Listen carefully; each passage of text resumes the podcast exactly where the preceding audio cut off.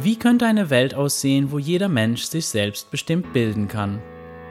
Wie müssten Bildungseinrichtungen aussehen, dass die Menschenrechte von jungen Menschen geachtet werden bezüglich ihrer Bildung? Mein Name ist Max Sauber und in meinem Podcast unterhalte ich mich mit Menschen, die sich für selbstbestimmte Bildung und für die Rechte von jungen Menschen einsetzen.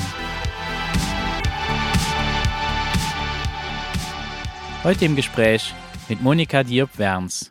Sie ist Pädagogin, Expertin für selbstbestimmte Bildung, demokratische Bildung und Potenzialentfaltung, ehemalige Schulgründerin, Stressmanagement und Kinesiologin. Monika hat eine Bildungsexkursionsreise zu elf verschiedenen demokratischen Schulen weltweit gemacht und in dem neunjährigen ehrenamtlichen Engagement als Gründungsmitglied für eine Sudbury-Schule in Bayern über Sudbury-Schulen referiert. Im September 2014 eröffnete die Sudbury-Schule Ammersee. Zum Schuljahr 2016 hat die Regierung von Oberbayern die Schule aus Sicht des Trägers unfair und unrechtmäßig geschlossen. Nach der Schließung leitete Monika über drei Jahre einen Waldkindergarten in Diesen am Ammersee. Im Herbst 2020 hat Monika ihr eigenes Unternehmen Education in Transition gegründet. Hallo Monika, ich freue mich auf unsere Unterhaltung über selbstbestimmte Bildung. Ja, hallo Max. Wir sitzen hier zusammen in der ehemaligen Sudbury-Schule Ammersee oder ich sage jetzt ehemalige, das Gebäude ist ja da, aber die Schule ist halt nicht mehr aktiv, seit äh, fünf Jahren jetzt ungefähr. Du warst beteiligt an der Gründung der Sudbury-Schule hier eben in Bayern und vor fünf Jahren wurde die dann vom, vom bayerischen Staat geschlossen. Wie bist du persönlich überhaupt mal das erste Mal in Kontakt gekommen mit selbstbestimmter Bildung, was dann auch dazu geführt hat, dass du tatsächlich auch so eine demokratische Schule mitgegründet hast? Ja, wo fange ich da an? Vielleicht äh, erzähle ich erstmal, dass ich im Schwarzwald groß geworden bin und habe dann eine ganz klassische Erzieherausbildung gemacht in einer katholischen Fachakademie für Sozialpädagogik und bin dann mit 20 nach München gekommen war erstmal in einem Heim für, ja, für Ent, ein entwicklungstherapeutisches Kinderheim und da habe ich mich auch nicht wohl gefühlt. Und bin dann, ich war 23, habe ich mich beworben in einem Kinderhaus. Das hieß Kinderhaus Schwabing. Und ich bin in dieses, sag ich mal, dieses Haus reingegangen und habe mich es so wohl gefühlt und war so, wusste ich, ja, da möchte ich sein und da bin ich das erste Mal überhaupt in Kontakt gekommen mit einem Konzept oder ja, wo es um Selbstbestimmung ging, um freies Spiel, um keine Rahmenpläne. Es war so ein ganz was ganz familiäres, was buntes, was lebendiges, nicht so wie ich Kindergarten kannte. Also wirklich völlig anders. Und ähm, da bin ich total aufgeblüht und äh, habe das dann auch früh, äh, habe da zehn Jahre, zehn Jahre da gearbeitet in Schwabing dann kam irgendwann auch mal so dieses Verschulte, also da gab es dann so Anforderungen und ich bin dann immer ausgestiegen, als es anfing, man muss Dokumentationen schreiben und so. Und das war alles für mich, hat nicht mehr reingepasst für das, wie ich es erlebt habe. Ja, einfach ja, diese Freiheit. Und ich habe damals auch Kinderkonferenzen und wir haben demokratische Strukturen in das Kinderhaus äh, ja, etabliert und ähm, Projekte gemacht und viel ausprobiert. Und da habe ich dann schon gemerkt, uh, irgendwie oder habe da auch schon immer wieder Schwierigkeiten gehabt, das so zu halten, weil dann kamen auch Eltern, die dann angefangen haben, Vorschule müsste es geben und ich bin da schon damals äh, nicht mitgegangen. Ich habe damals schon immer gemerkt, eigentlich bräuchte es das ganze Schulthema nicht und es bräuchte etwas, was genau so weitergehen kann, Orte, die so weitergehen kann, wo jeder einfach selbstbestimmt sich bilden kann. Genau, das ist jetzt erstmal so das Erste. Dann habe ich aber eine Kinesiologie-Ausbildung gemacht, habe mich ganz viel mit Potenzialentfaltung und Schulstress und diesen ganzen Diagnosen halt auseinandergesetzt und habe da eine Praxis gehabt. Ich habe dann mit 30 aufgehört, im Kinderhaus zu arbeiten, mich selbstständig gemacht und war dann erstmal sehr in diesem Thema Missstände, was die Schule anrichtet, sage ich jetzt mal, durch das, wenn man nicht selbstbestimmt ist, ja. Ähm, und habe dann auch Familien unterstützt. Und auch da war das die Schwierigkeit, dass viele der Kunden, sage ich jetzt mal, oder der Familien, die da waren, die zu mir gekommen sind, oft nicht wiedergekommen sind, weil die wollten halt, dass ihre sage ich mal, ihre Kinder funktionieren, ja, oder bessere Noten schreiben. Und das war alles in der Phase, wo ich das erste Mal dann mit den Sattbel-Schulen in Kontakt gekommen bin. Und dann war es sowieso, also das war wie so der nächste Quantensprung. Ja, erst Kinderhaus Schwabing und dann ging es nochmal nochmal für mich in was Neues, nämlich wirklich dass das, was ich immer fühle und gedacht habe, wie Schule, ich mag ja im Moment, ich oute mich, ich mag gerade den Begriff Schule gar nicht mehr, ja, aber wie Schule gedacht und gelebt werden kann. Das war für mich so, boah, ist möglich. Ich weiß noch, ich war auf einer Konferenz, da ging es um die Abschaffung der Dreigliedrigkeit, ja, also vom, vom Schulsystem. Und da hat mir die Renate Gentner oder meine Freundin Gelinde, und wir waren dort zusammen, die hat uns eine DVD in die Hand gedrückt über die Interviews von Martin Wicke und Henning Kraner über Sattbeschulen. Und die habe ich in der Nacht angeschaut. Und da, ich weiß nicht, ich glaube bis morgens um fünf, das sind ja stundenlange Interviews, ich weiß nicht, ob du sie kennst, ja, da war ich dann an. Also das war irgendwie für mich eine Nacht, das war wie so ein Feuer entfacht. Ja, ich wusste, dafür gehe ich. Das war irgendwie so klar. Ja. Und das war dann auch so seitdem. ja, seitdem ist das Feuer da und ähm, ja, das, das war auch alles ein sehr, hm, wie soll ich sagen, ein steiniger und herausfordernder Weg, ja, und ich habe viel gelernt und wird vieles anders machen wie heute, aber das Feuer für selbstbestimmte Bildung und das innerhalb einer Gemeinschaft, sage ich jetzt mal, das ist halt so, passt, das ist so das, wofür ich gehe, genau das Konzept von Sudbury ist ja wirklich eigentlich das, wie wir uns, was wir so von Schule kennen, würde ich fast sagen, einfach völlig auf den Kopf gedreht. Ich meine, die Sudbury Valley äh, School, äh, also die, die, die erste halt in Amerika, die machen ja auch so schöne Werbefilme auf YouTube also falls jemand die nicht kennt, ich, ich verlinke die mal einfach, dann kann man sich so angucken. Also das finde ich immer mal eine schöne Intro, äh, was eigentlich so eine Sudbury-Schule ist. Aber vielleicht magst du mal beschreiben, was ist eine Sudbury-Schule für dich? Also was macht das aus? Ich hole jetzt gerade so auch so meine Erfahrungen her, weil ich bin ja ein Jahr lang durch die Welt gereist und habe zwölf Sudbury-Schulen besucht zurückblickend vielleicht nochmal dieses Feuer und diese Begeisterung, die an war. Wenn ich dann an die Orte gekommen bin, habe ich schon auch so gemerkt, das sind auch schon viele Vorstellungen. Es ist die totale Freiheit, alles super. Und nee, es ist so sehr real, sehr am Boden, das Leben menschlich, mit allem, was dazugehört. Ja, und halt eine Atmosphäre, würde ich jetzt mal sagen, wenn man an den Ort kommt, die schon sehr positiv aufgeladen ist. So, man merkt, ja, wache, würde ich jetzt mal sagen, viele wache äh, Menschen, die einfach da ihr Ding machen und ihren, ihren, ihren, ihren den Ort miteinander, äh, sage ich jetzt mal, organisieren, verwalten, gestalten und jeder macht sein Ding und hat halt auch Zeit, äh, sich kennenzulernen und ja, sein Leben letztlich selbstbestimmt und eigenverantwortlich zu gestalten, ja, so das zu lernen und äh, es ist halt also es gibt so, wenn man an eine, ähm, wir haben das auch hier gemerkt, entweder man geht rein und sagt, wow, hier hat jeder Zeit zu spielen, Zeit, sein Ding zu machen, zu unterhalten, nichts zu tun.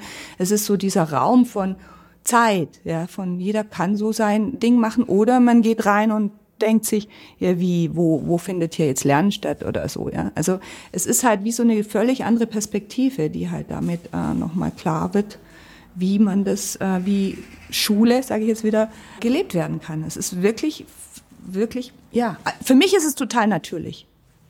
Ja, für mich ist es, es ist Leben halt so. Und mit allen Herausforderungen. Und ich habe wahnsinnig viel geforscht, ich habe viel mit Absolventen gesprochen, mit Mitarbeitern und bin da immer mehr tiefer eingetaucht und habe schon auch dann für mich persönlich gemerkt, dass es auch nochmal ein totaler, sage ich mal, Deschooling-Prozess für mich persönlich war ja, dies alles zu erforschen. Weil da sitzt schon ganz schön viel tief in uns drin, was dann erst hochkommt, wenn man es lebt. Oder auch als wir hier diese zwei Jahre den Alltag gelebt haben, muss man ehrlich sagen, das triggert vieles und das ist eine Herausforderung, aber eine Riesenchance für dich auch, nochmal selber ähm, so alte Vorstellungen und Konditionierungen und alles echt aufzulösen oder zu hinterfragen und ja, wirklich äh, selbstbestimmte Bildung zu gewähren. Das hat was ganz viel mit dir selber dann zu tun. Ja, ich glaube, das ist wirklich so eins der Kernelemente, wenn es, wenn, wenn, wenn wir über selbstbestimmte Bildung sprechen, dass das wirklich so ein, ein persönlicher Prozess ist, so ein Entwicklungsprozess auch für einen selber, der zwingend notwendig ist, weil um das überhaupt äh, ja begleiten zu können, um andere andere Menschen begleiten zu können in diesem Prozess und zu unterstützen, ist es meiner Ansicht nach, das ist unmöglich, wenn man nicht an sich arbeitet, wenn man nicht tief in sich selber guckt, okay, aber was triggert mich, wo, warum vertraue ich hier jetzt nicht? Oder eben seine eigenen Grenzen kennenlernt, den Rahmen. Aber, und es ist ein Prozess, der, wie du sagst, ja, das ist so sehr, sehr natürlich, weil das brauchen wir eigentlich immer im Leben. Ob, ob man das jetzt in einem, ich würde mal sagen, künstlichen Rahmen oder einen sicheren Rahmen schafft, wie jetzt eine Sudbury-Schule, oder ob man wirklich hingeht und das auf das ganze Leben bezieht. Mhm. Ja, das meine ich so, wenn ich dann, wenn du da bist, da hast du das Gefühl, das ist das Leben. Also es ist einfach sehr am, am Boden alles. Es ist ja eine große Herausforderung, das dann zu gewähren. Ja, vor allem wichtig ist halt, dass meine Erfahrung ist halt, dass du immer wieder schaust, okay, was triggert das in dir, wo, anstatt dann in alte Mechanismen oder ja, ich kann tausende Geschichten erzählen, was ich getriggert war hier, vor allem im ersten Jahr oder auch noch im zweiten Jahr, es wird dann schon immer besser, aber wenn du es dann wirklich dann lebst, den Alltag und ganzen Strukturen etabliert und äh, etablierst und dieses ganze, ja, das ist, da bist du gefordert, ja, immer wieder auch zu schauen, wo bist du jetzt in Kontrolle, wo bist du, wo sind deine Ängste, genau. Ja, aber es ist halt eine Riesenchance für einen eigenen Entwicklungsprozess. Also es war letztlich ein Weg, sag ich mal, jetzt habe ich mich beschäftigt mich seit über 25 Jahren mit selbstbestimmter Bildung. Es ist ein Weg in meine eigene Freiheit, in meine eigene Verantwortung, in meine eigene Selbstbestimmung. Der hört ja auch nicht auf. Also ich lerne ständig weiter. Aber ich würde sagen, jetzt habe ich echt das Gefühl, ich bin bin so auf meinem Weg. Ich ich ich ich bin ähm, weiß, was meine Aufgabe ist. Ich gehe mein mache mein Ding und ich habe viel integriert für das, wo ich vorher praktisch für junge Menschen und man hat dann so man macht Orte für junge Menschen und so, was ja auch auch einen Wert hat, aber es ist auch dein, also es ist auch wirklich, ja, dein eigener, eigener tiefer Entwicklungsprozess, auf den du dich damit einlässt. Und natürlich eine große Chance, ja, auch wenn es manchmal echt nicht einfach ist, ja. oder war oder ist, genau. Ja, genau, es ist so die, die Chance, ja, eben auch selbst selbstbestimmt zu sein, eben wirklich wenn wir über Freiheit sprechen oder das kommt für mich dem Ganzen am nähesten. Ich meine, die Idee, dass ich nur von außen gesteuert würde, dass das Außen bestimmt, wer ich zu sein habe und wie ich zu sein habe. Naja, auf lange Dauer halte ich das nicht unbedingt für, für gesund und für mich persönlich nicht erstrebenswert. Was ich halt auch sehr viel feststelle, ist, es geht sehr viel um Gemeinschaft auch, um das Gemeinsame und um, ja, um den Respekt gegenüber deinen Mitmenschen, die auch in ihrem Sein und in ihren Ideen auch zu respektieren. Und äh, da habe ich eben das Gefühl für mich, dass durchaus eben diese, dieses Konzept von Sudbury oder, oder auch Summerhill oder, oder andere demokratische Schulen einen sehr schönen Rahmen, einen sicheren Rahmen bieten, wo junge Menschen diese Gemeinschaft erfahren können, zusammen mit den Lernbegleitern, mit den Erwachsenen.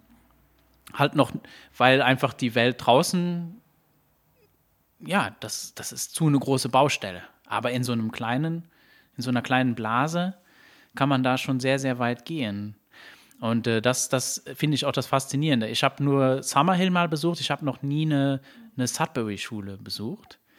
Aber so allgemein, wenn ich mir das so angucke, so demokratische Schulen, dann kannst du ja, du hast ja dann wahrscheinlich auch wesentlich mehr Erfahrung wie ich und mehr Schulen gesehen, würde ich jetzt mal einfach sagen, dass die alle sehr, sehr individuell sind und auch niemals gleich, sondern immer davon abhängig sind, wer ist gerade da. Ja, ja, klar, das wird ja dann durch die Interessen, wird es ja dann lebendig. Ja, das hat ja ganz viel natürlich mit den Menschen zu tun.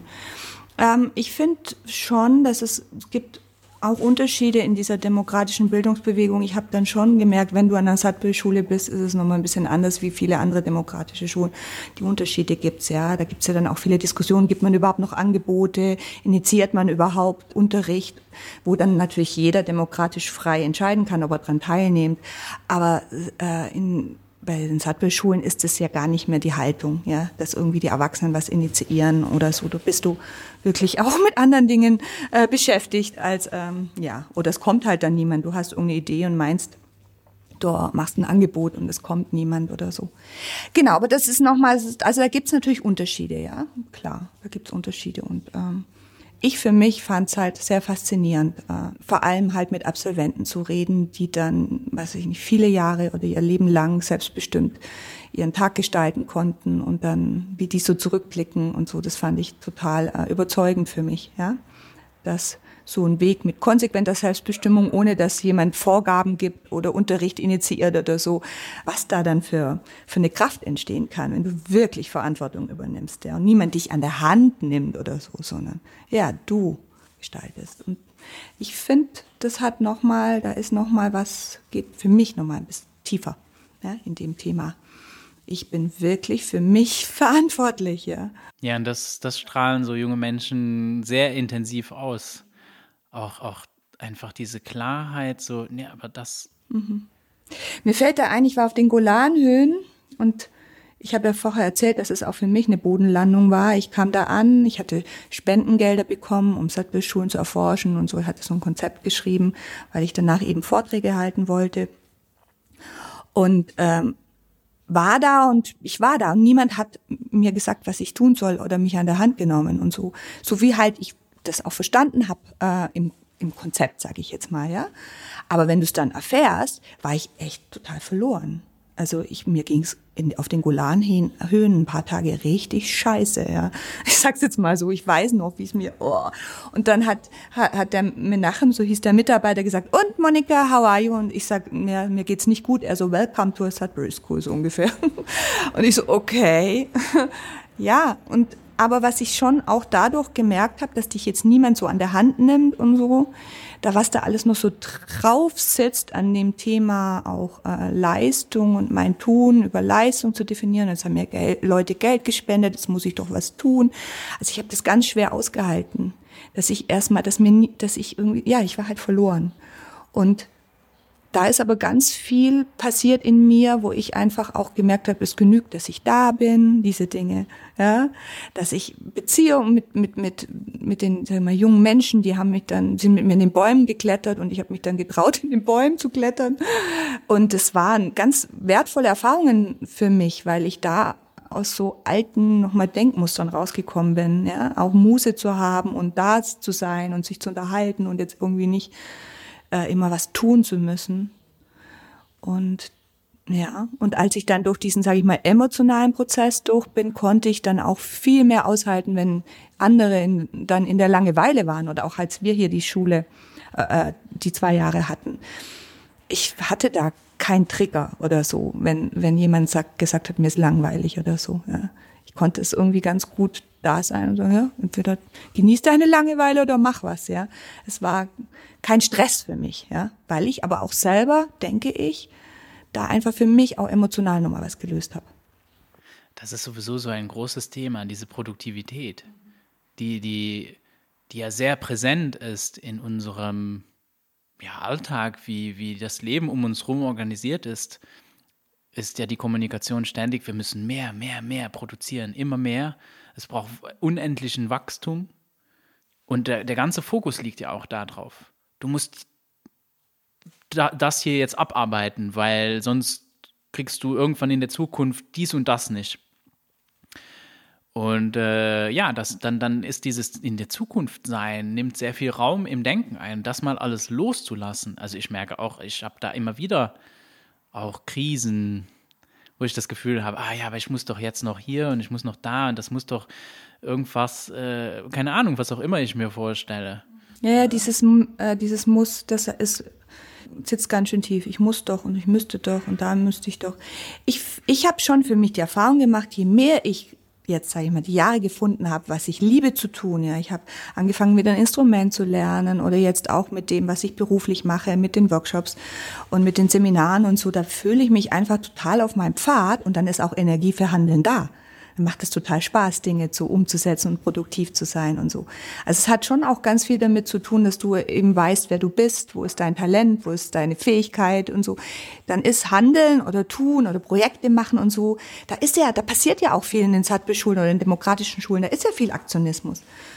Aber auch dann eben erstmal in dein Feuer wieder zu kommen. Verstehst du? Also das, da braucht es auch, finde ich, einen Ort, wo du du selber sein darfst wo du auch nicht irgendwie so das Gefühl hast, du wirst, wird an dir gezogen oder man lässt dich eher in Ruhe.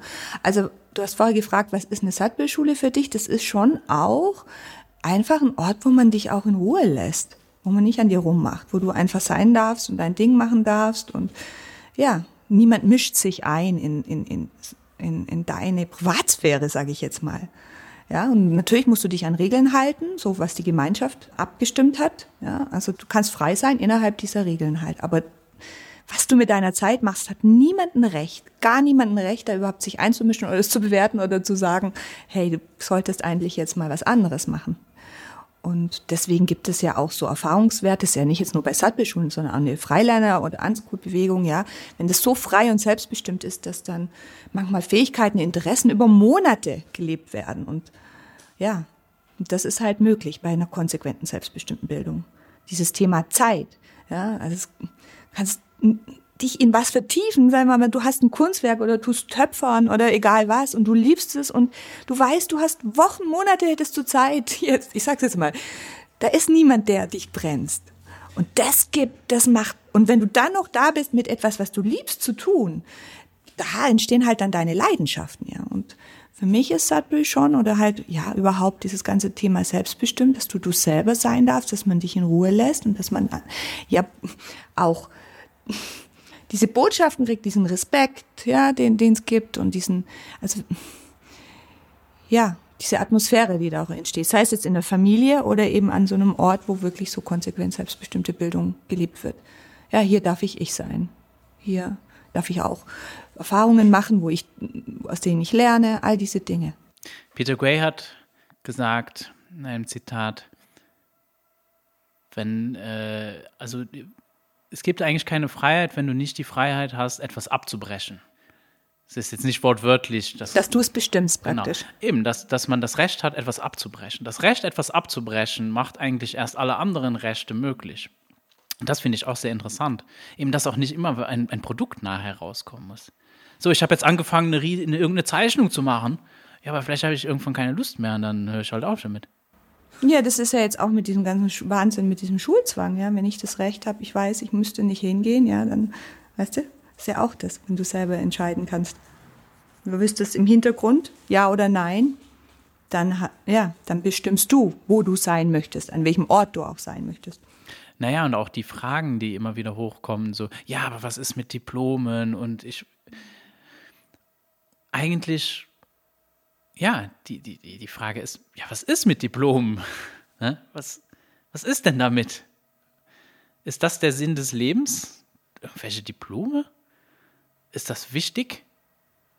Und woher weiß ich das? Und wo ist da der Unterschied? das, ich kann selbstbestimmt entscheiden, irgendein Diplom haben zu wollen. Ich kann genauso gut entscheiden, keins haben zu wollen. Ja, oder du weißt, du willst wirklich auf diese Uni gehen oder du willst das machen und du weißt, dafür brauchst du ein Diplom, aber da ist erstmal, ja, klar, was du willst und dann machst du das Diplom, ja, aber für, man braucht ja für gewisse Dinge noch oder wie auch immer Diplome, aber es ist nicht im Vordergrund, sondern im Vordergrund ist, was, was du, was du machen möchtest oder was, ja. Ja, und irgendwie ist es halt, desto länger man irgendwie in diesem Thema drin, drin ist, desto alberner wird der Gedanke, dass diese Dinge unter Zwang passieren müssten. das ist eigentlich völlig absurd und, und verrückt, diese Vorstellung, dass, dass, dass Menschen sowas akzeptieren würden. Also gezwungen zu werden, zu, zu, zu leben, gezwungen zu werden, irgendwas zu tun. Ja, und, und nur und eben nur unter Zwang. äh, das dann auch stattfinden würden, weil sonst würden wir ja nichts lernen. Und ich meine, äh, die Erfahrung von äh, Sudbury-Schulen weltweit, und ich denke, das ist auch das, was ihr hier, hier auch erfahren habt, ist ja, das ist ja überhaupt nicht so, was, was jeder Unschooler erfährt oder wie auch immer man das nennen will. Eben, wenn, wenn Menschen das Leben leben, dann, dann lernen die die ganze Zeit und, und sind begeisterte und machen unglaubliche Dinge und brechen genauso viele Dinge ab. Das ist auch die andere Sache, ja, nur weil man in etwas gut ist, heißt es ja nicht, dass man das jetzt das Leben lang machen muss. Ich könnte jetzt der beste Pianist sein. Wenn das nicht das ist, was ich machen will, dann ist sogar, es gibt einen Neurologen, der, der sich mit ähm, Musikerkrankheiten, ähm, das ist so, dann wirst du sogar krank. Das kann, kann so weit gehen. Der, der sagt das ganz klar, ja, das kann man als, der, der behandelt dann solche Menschen, die dann auf Weltklassenniveau irgendwelche Instrumente spielen und meistens kommt raus, ja, dir wollte das nie machen. Und dann hör auf, das Instrument zu spielen und bam, sind alle physischen ähm, ja, Krankheitssymptome halt auf einmal wie weggeblasen. Ja, und das ist natürlich, so, so kommen, ja, du bist ja auch irgendwie dann, hast ja auch so einen Weg, dass du auch mit dieser Symptombehandlung und dann kommt man irgendwie, wenn man diese selbstbestimmte Bildung dann eben das, dann, dann ist man raus aus dieser Symptombehandlung, sondern hat einfach die Probleme, die die Symptome verursacht, einfach mal alle. Mhm, ja, und ich habe halt echt, es ist halt schon auch berührend, wenn man dann sag mal, ähm, junge Menschen erlebt, die vorher irgendwelche Diagnosen hatten und in irgendwelche Schubladen gesteckt werden. Und dann erfährt man, wenn die äh, selbstbestimmt sich bilden konnten und einen Ort hatten, wo sie sich selber sein können und vor allem, wo sie in Ruhe gelassen werden, ja, äh, was da dann auch plötzlich äh, wieder aufgehen kann und wie jeder entspannen kann und mit mir ist doch alles in Ordnung und dann wieder irgendwie ähm, mit seiner Individualität da sein darf. Und das finde ich schon faszinierend. Also da gibt es ja auch viele Erfahrungsberichte, wo die Diagnosen dann gar kein Thema mehr sind. Ja. Also wir hatten hier auch einen, ich sage jetzt mal, einen, ähm, einen Schüler, ähm, der hatte immer nur Schulbegleitung. Ja. War in verschiedensten Schulen und hatte die Diagnose Asperger-Syndrom. Und was halt hier war, ähm, nach anfänglichen Schwierigkeiten ist. Ich weiß noch, er ist wochenlang hat er sich zurückgezogen mit den Harry Potter Büchern und man hat ihn halt gelassen, keine Schulbegleitung und so. Der war halt einfach für sich und hat diesen Rückzug gebraucht und, und irgendwie war das dann auch plötzlich dieses ganze Miteinander, dieses Schwierige hat sich dann total entspannt. Ja, der hat, der war dann irgendwie wieder ganz anders in der Gemeinschaft, weil der erstmal bei sich selber ankommen konnte. Und das ist nur ein Beispiel, ja, von von vielen Erfahrungsgeschichten, wo ich sage, ja, wenn man einfach jemanden, wenn der einfach irgendwo sein darf, Respekt erfährt, sein Ding machen kann, seine Interessen folgen kann und dass dann so eine Entspannung passiert und damit auch nochmal jemand ganz, eine ganz andere, sage ich mal, Power kommt, ja. Und dann auch zum Beispiel hatte der Lust in der Schulversammlung, eine Aufgabe zu, also äh, eine Funktion zu übernehmen und hat sich dann engagiert, ja. Ja, und da, ja, weil er halt auch Respekt erfahren hat von einem Ort und dann auch gerne sich wieder dadurch hier eingebracht hat. Ja. Das ist nur ein Beispiel. Kann tausende Geschichten erzählen und die sind ja auch immer unterschiedlich. Gell. Kann man jetzt, es gibt ja keine Verallgemeinerung in dem, ja, weil Menschen sind unterschiedlich und und das finde ich halt so toll, dass das so ein Sudbury-Schulen habe, so wie ich es erforscht habe, gerade in Sudbury Jerusalem, weiß ich noch, die hatten alle irgendwie unterschiedliche Mützen auf. Das war irgendwie so kreativ und originell und individuell und dann dieses Gemeinschaftsgefühl war so stark und da habe ich gedacht, ah, das ist, wenn Individualität und Gemeinschaft im Balance ist, ja. Lauter individuelle, originelle Menschen, die ja meist relativ gute Laune haben und halt ihr Ding machen und äh, Jerusalem hat mich eh total fasziniert. Sudbury Valley auch. ja, viele. Ich muss sagen, echt, ich war von eigentlich allen äh, Sudbury-Schulen sehr angetan. Ja. ja.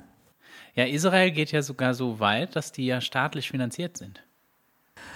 Ja, ich glaube die Golanhöhen mittlerweile. Mhm. Gibt Sudbury-Schulen, die ähm, staatlich ähm, mittlerweile anerkannt sind. Mhm.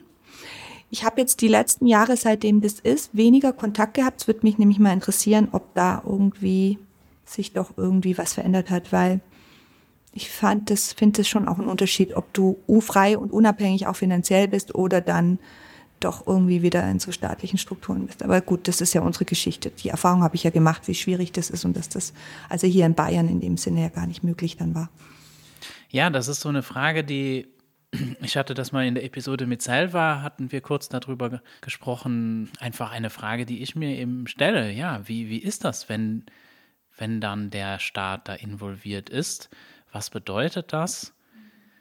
Weil ich habe da auch eher die Tendenz, dass ich da nicht dran glaube, dass das dann keine Konsequenzen hat. Ne? Das hat ganz sicher Konsequenzen, weil die wollen ja dann, die haben ja bestimmte Ziele. Also so, gut, ich habe jetzt irgendwann in einem Gespräch kam dann so, ja, aber der Staat bist ja du. Ich so, ja gut, äh, jein. Also da gibt es schon irgendwie so eine Institution und diese Institution hat bestimmte Ziele. Ich will jetzt mal gar nicht so von den Menschen sprechen, die diesen Staat ausmachen, sondern wirklich von der Institution. Und meiner Ansicht nach verfolgt die nicht Ziele, die kompatibel sind mit der Idee von Sudbury. Nee. Das ist auch eine nächste Bodenlandung, die, die wir gemacht haben. Ja, in der Euphorie und dieser Vision, wir gründen eine Stadtbildschule in, äh, in, äh, in Bayern, die war irgendwie so da als Gruppe und alle, die gesagt haben, das schafft ihr nie, wir wussten, wir schaffen das, ja, so.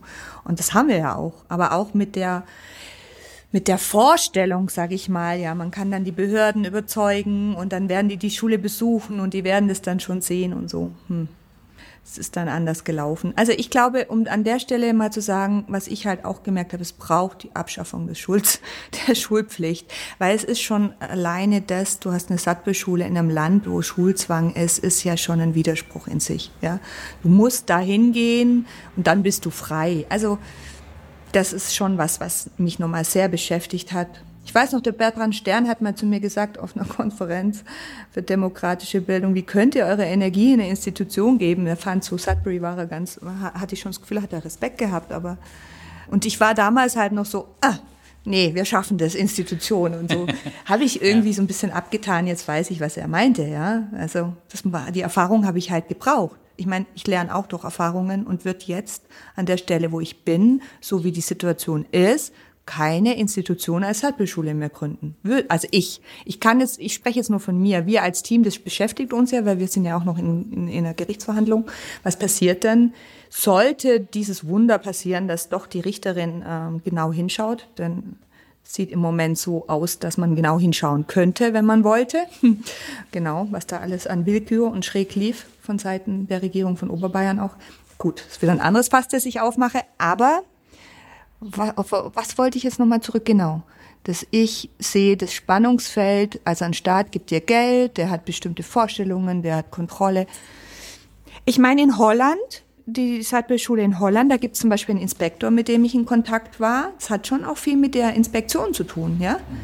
Und mit der Offenheit. Und Derry Hennem, der ähm, hat da ja auch, unterstützt es ja auch sehr. Wie könnte man denn eine Sattbildschule als Inspektor ins ähm, praktisch ähm, ja begutachten und da, da wenn ich da mir überlege in Bayern der war ja 0,0 offen also es müsste wirklich totale Schulungen geben für Inspektoren, wie man demokratische Schulen äh, praktisch da begleitet und so. Also da ist echt noch viel. Da wäre echt, dass das möglich ist, bräuchte es noch ganz schön, ganz schön viel. Also da können wir auch ein ganz großes Fass aufmachen, ja. äh, besonders was so Inspektionen angeht. Also man könnte das allgemeiner sagen, wie will so ein Inspektor selbstbestimmte Bildung kontrollieren? Ja, klar. Und äh, ich meine, ich komme ja aus Luxemburg und in Luxemburg gibt es eine Bildungspflicht.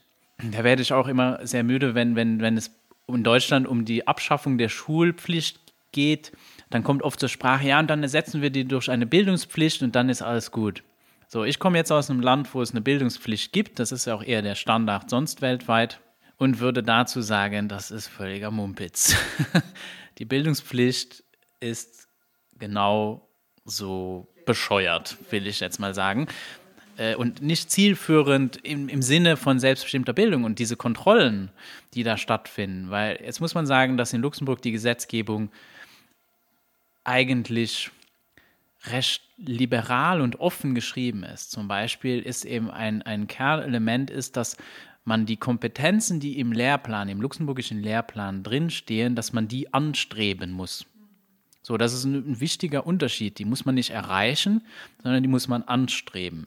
Nun, dadurch ist eben so, so mein persönlicher Weg gewesen, äh, haben wir eben auf diesem, ja, auf dieser Satzbildung, auf diesem auf dieser Regelung eben dann darauf verstanden, ja gut, dann ist selbstbestimmte Bildung möglich und unsere Tochter bildet sich selbstbestimmt. Sie ist frei, sich zu bilden, wie Bertrand sagen würde.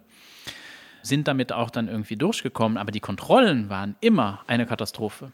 Die Kontrollen sind auch jetzt noch immer bei allen Menschen, die Home Education machen, sogar wenn es um wenn du sagen würdest, Homeschooling, so wie, wie Leute sich das vorstellen, dass du am, am Küchentisch sitzt und irgendwelche Schulaufgaben machst, sind diese Kontrollen immer noch eine Katastrophe. Weil die Inspektoren einfach nicht geschult sind und die haben keine Ahnung. Wir hatten Peter Gray äh, im September in Luxemburg, äh, letzt, äh, vor 2000, 2018, glaube ich, war das.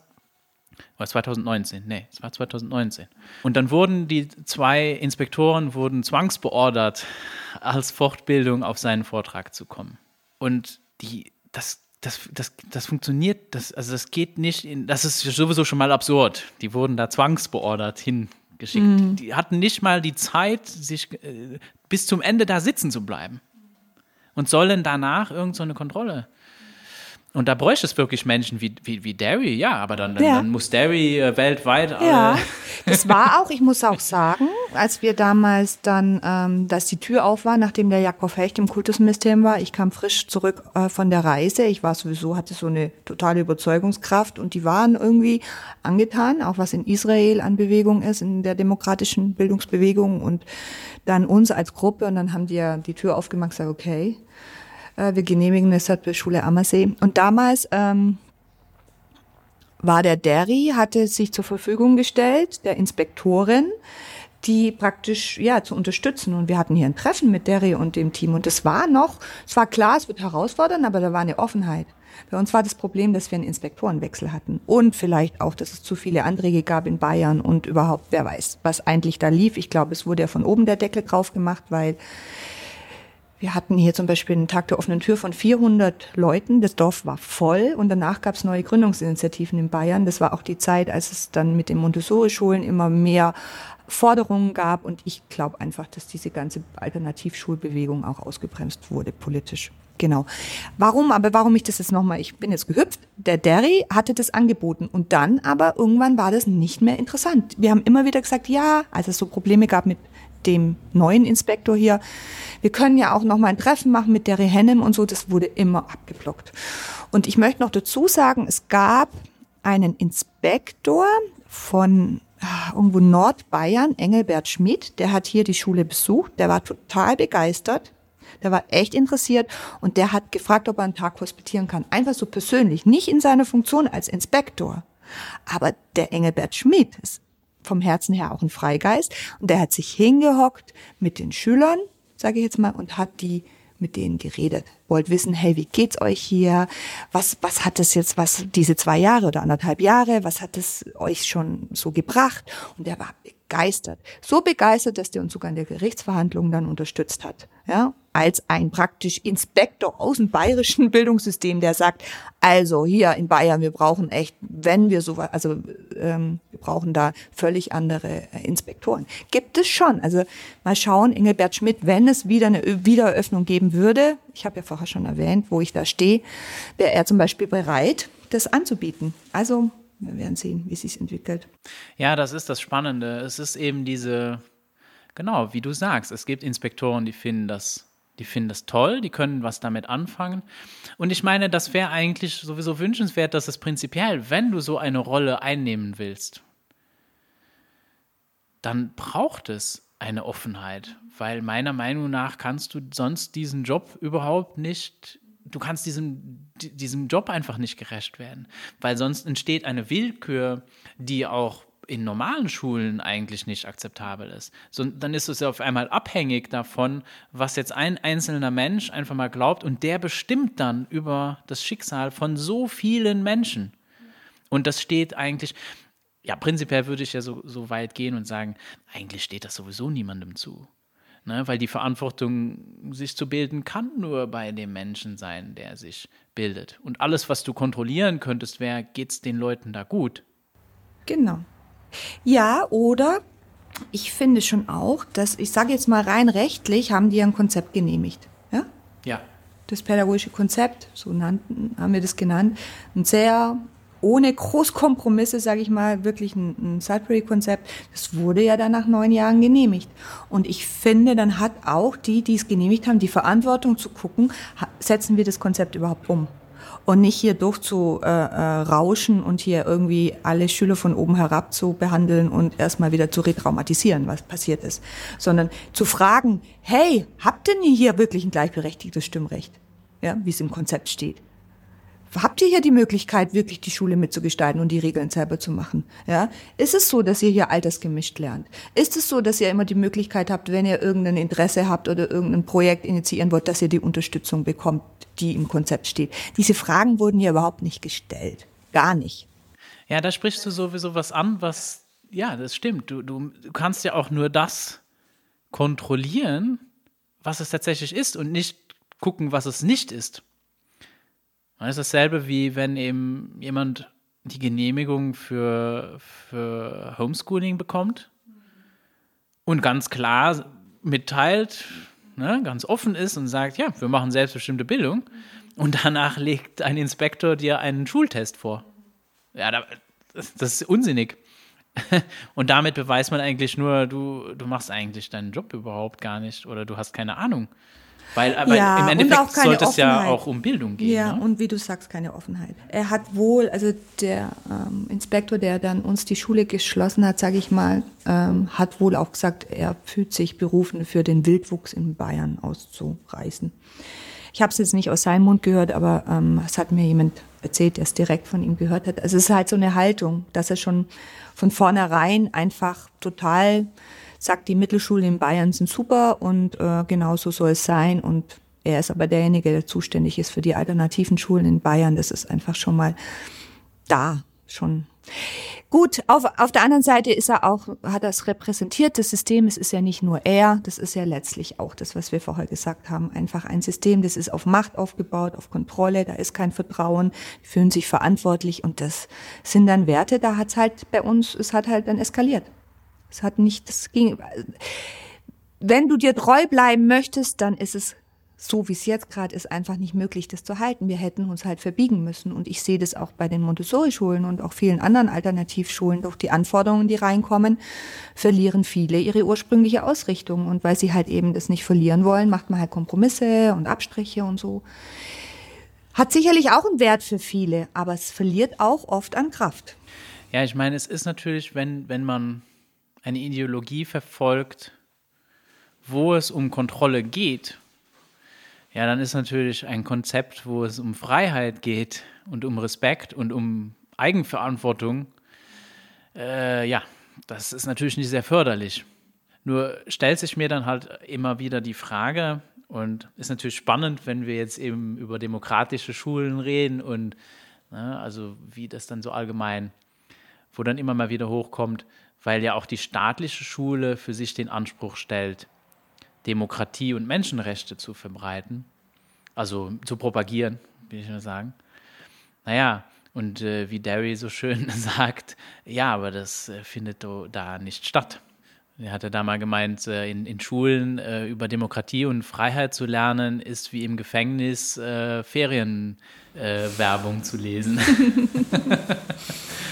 Ja, ja mein Gott, da haben wir echt noch was vor uns. Also wie gesagt, ich habe es ein paar Mal schon gesagt, ich finde, jetzt ist die Zeit reif, dass das wirklich auch mal die Welle kommen darf, dass diese, diese Freiheit entstehen kann, dass ich, ob ich jetzt überhaupt, ja, wo ich sein darf. Also das hat ja. einfach diese Schulpflicht, Schulzwang, genau. Ja, und ich meine, mehr Demokratie und Selbstbestimmung müsste doch eigentlich wünschenswert sein. Ich sehe eigentlich gar kein, kein vernünftiges Argument da dagegen. Vielleicht ist es auch, wäre das auch eben gerade mal spannend, dass auch vielleicht mal ein, ein, ein Kultusministerium sich in der Hinsicht auch mal klar positionieren müsste, dass man es eigentlich umdreht und sagt, ja, aber guck mal, das habt ihr alles auf eurem Lehrplan und euren Mission Statements stehen. Äh, wie setzt ihr das denn um? und äh, eben in, in diesem Sinne dann eben auch die Schulpflicht äh, auch so in Frage stellen kann. Einfach sagen kann, ja, aber.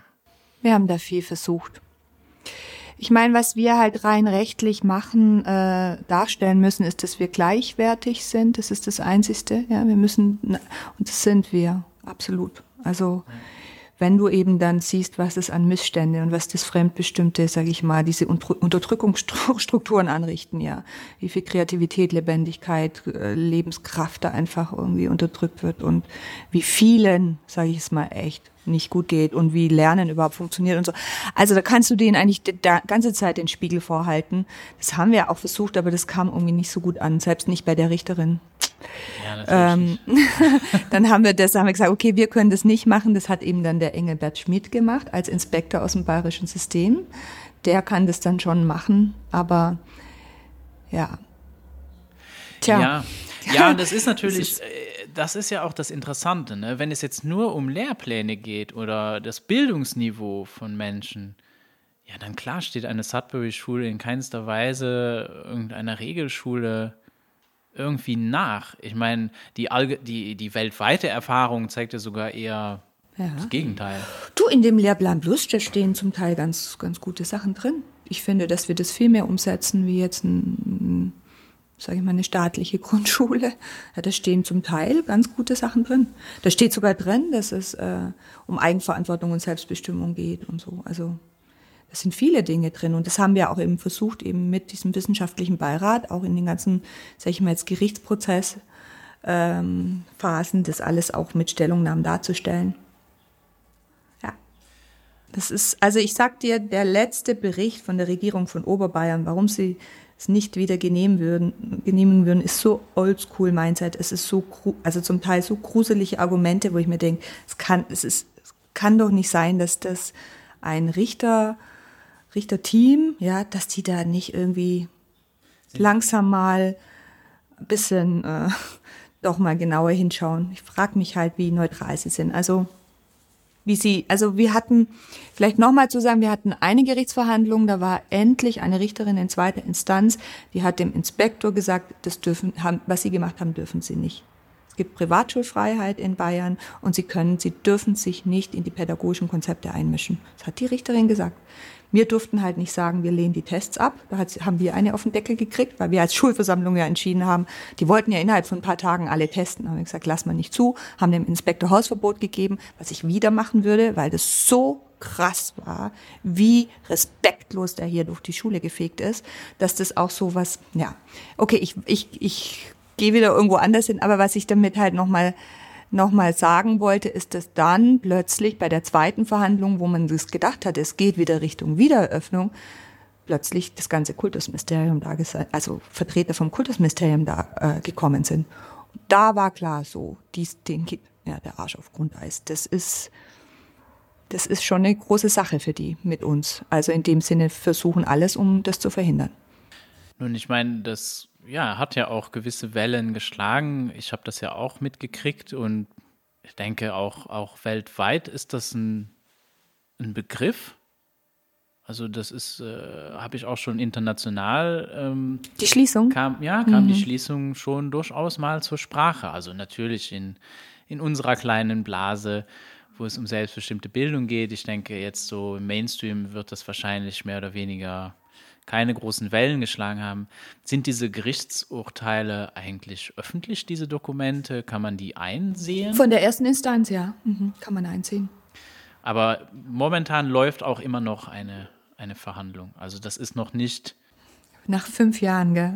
Wir sind jetzt in zweiter Instanz, genau.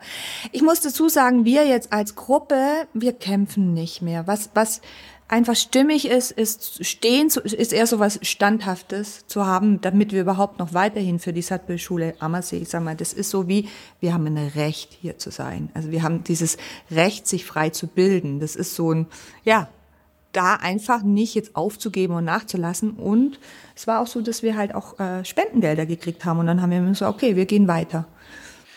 Ja, und es geht ja auch irgendwie um eine größere Sache, ne? wie jetzt nur die Schule Ammersee, sondern es ist eine prinzipielle Frage, die eigentlich auf dem Tisch liegt, nämlich, ja, was ist unsere Vorstellung von Bildung? Und was ist die Vorstellung von einem Kultusministerium von Bildung? Und ähm, ich bin schon der Meinung, dass das durchaus sehr offen da liegen kann, weil für mich lesen sich diese Mission Statements und so weiter. Also ich würde so weit gehen, das sind Propagandadokumente. Weil die, die, für mich sehe ich die nicht irgendwie manifestiert in der Realität.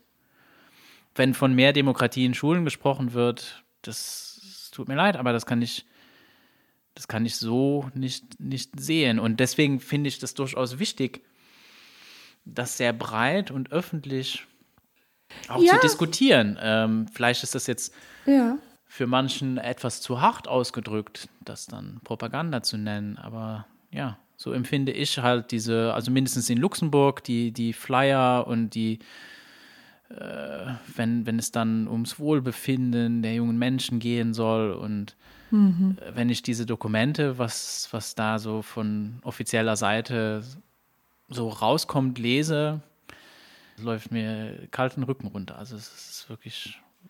Ich glaube, wir, wir müssen halt auch aufhören, überhaupt zu denken, dass die Veränderungen, gerade die grundsätzlichen Veränderungen jetzt durch die Politik kommen. Das sind echt, es geht jetzt darum, dass jeder Einzelne ist jetzt wichtig und dass wir einfach dafür, das, für was wir stehen, gehen, standhaft und nicht mehr irgendwie zögern oder klar Nein sagen, was wir nicht mehr wollen und ja, was wir wollen, so von unten, ja, so von der Basis. Das glaube ich schon. Und ich habe auch wirklich, ich merke ja, die Veranstaltungen sind gut besucht und mir ist es ja wirklich ein Anliegen, auch auch mit konsequent selbstbestimmte Bildung innerhalb von der Gemeinschaft, so wie ich es halt inspiriert wurde durch Sattbell-Schulen, auch zu wirken. Und ich merke schon, dass das schneller geht, also dass da was, also viel mehr Offenheit ist wie noch 2005 als wir angefangen haben, Infoveranstaltungen zu machen. Es kann natürlich auch sein, dass das ich bin, weil ich jetzt mittlerweile einfach so überzeugt bin äh, davon, dass ich dafür gehe, dass ich dann auch Leute anziehe. Aber ich habe schon das Gefühl, dass ich, dass sich da was verändert, ja, am De Bildung neu denken oder anders denken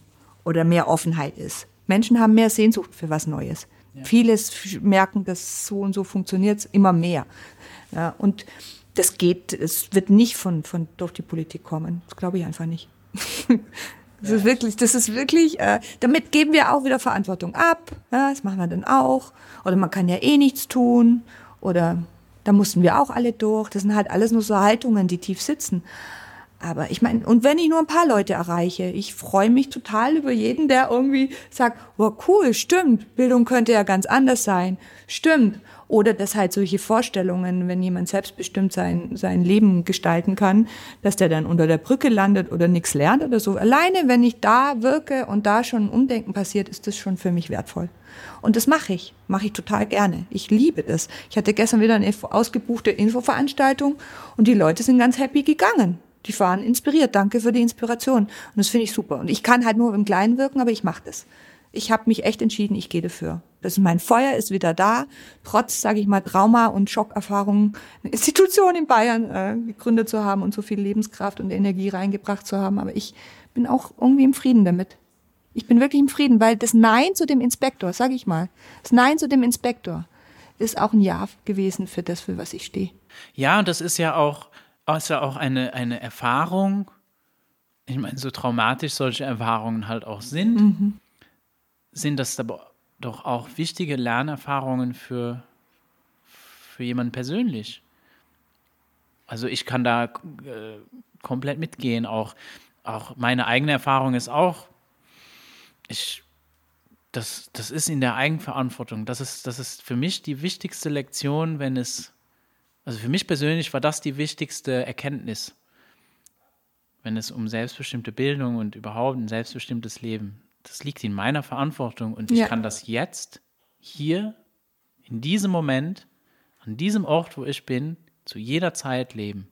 Das kann niemand mir wegnehmen, das kann kein Staat mir verbieten, mhm. weil selbstbestimmt bilden machen wir uns sowieso ständig. Ich meine, Peter Gray macht ja diesen schönen Unterschied mit dem Kleinschreiben von Self-Directed Education und dem Großschreiben von Self-Directed Education. Ähm, also wenn es klein geschrieben ist, das ist das, was sowieso stattfindet im Ja. Leben. Und groß geschrieben ist das, worüber wir uns jetzt unterhalten, dass Aha. wir das eben unterstützen, dass wir das ähm, ne, äh, sehr bewusst tun, dass wir sehr bewusst einen Rahmen bieten, wo Menschen sich selbstbestimmt bilden können. Also ich würde ich würd eigentlich fast sagen, so, es ist so die Kunst, äh, das Lernen nicht zu verhindern. Das ist so die große Kunst des Lernbegleiters und sollte eigentlich auch die große Kunst von jedem Lehrer sein, weil Lernen behindern ist äh, eigentlich recht einfach. Und äh, das kriegt Schule und auch jede Lernmethode, die auferzwungen wird, auch sehr gut hin. Ja, oder wie du auch so schön sagst, es fängt halt bei uns selber an, gell? Man hat dann irgendwie Sehnsucht nach Freiheit, möchte das für seine Kinder und so, aber ich war in Südafrika bei einem Training und da ist dieser Film Alphabet gelaufen, gell? Und dann waren da mehrere Leute, die ja eben jetzt einfach was Neues gründen wollen oder rausgehen wollen aus Strukturen, die sie krank machen. Ja, das war so ein Training. Und da war jemand, der in einem Konzern gearbeitet hat und der hatte irgendwie die Vision, er will ein Haus haben in den Bergen und Kräuterwanderungen und was weiß ich was machen. Und der war ganz begeistert, hat es erst immer Alphabet angeschaut und hat dann so gesagt, ja, aber wie schaffen wir diesen Wandel, ja, diesen grundsätzlichen Wandel, ja, weil da werden ja die zwei Extreme gehen ja aufeinander, ja.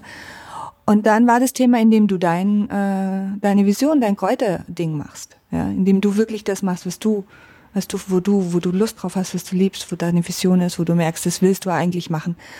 Und da beginnt es beginnt halt bei uns, ja, und das auch bei den Eltern und bei dann nachher, wenn du, sag mal, organisierte Gemeinschaft hast und das begleitest, selbstbestimmte Be- Bildung, das ist dein, das, Ja, du kannst es nur, die Werte, für die du stehst, das, ja, verkörpern und selber halt umsetzen. Ich meine, wir sind nie perfekt, aber zumindestens dieses Bewusstsein zu haben und dafür zu gehen. Deswegen mache ich auch die Trainer, äh, mache ich so ein Monatstraining, wo auch wirklich Fachkräfte aus dem ganzen aus der ganzen Sudbury und demokratischen Bildungsbewegung mitwirken. Ist noch nicht öffentlich, wer mitmacht, aber bald. So ein neun Monatstraining, Training, wo es wirklich erstmal auch um den Wandel in dir geht, dein eigener Deschooling-Prozess und dein eigenes Feuer und das, was du halt auch willst und ob es dann das ist, dass du ein- eine Schule gründest oder eine Freilerner-Community oder was auch immer du für dich machen willst mit selbstbestimmter Bildung, dass es halt in dir beginnt. Ja, und das ist ein ganz schön tief, tiefer, tiefgreifender. Ich habe sel selber 20 Jahre, sage ich mal, erlebt, was da alles nur so drauf sitzt. Es ist halt ein Wandlungsprozess in dir.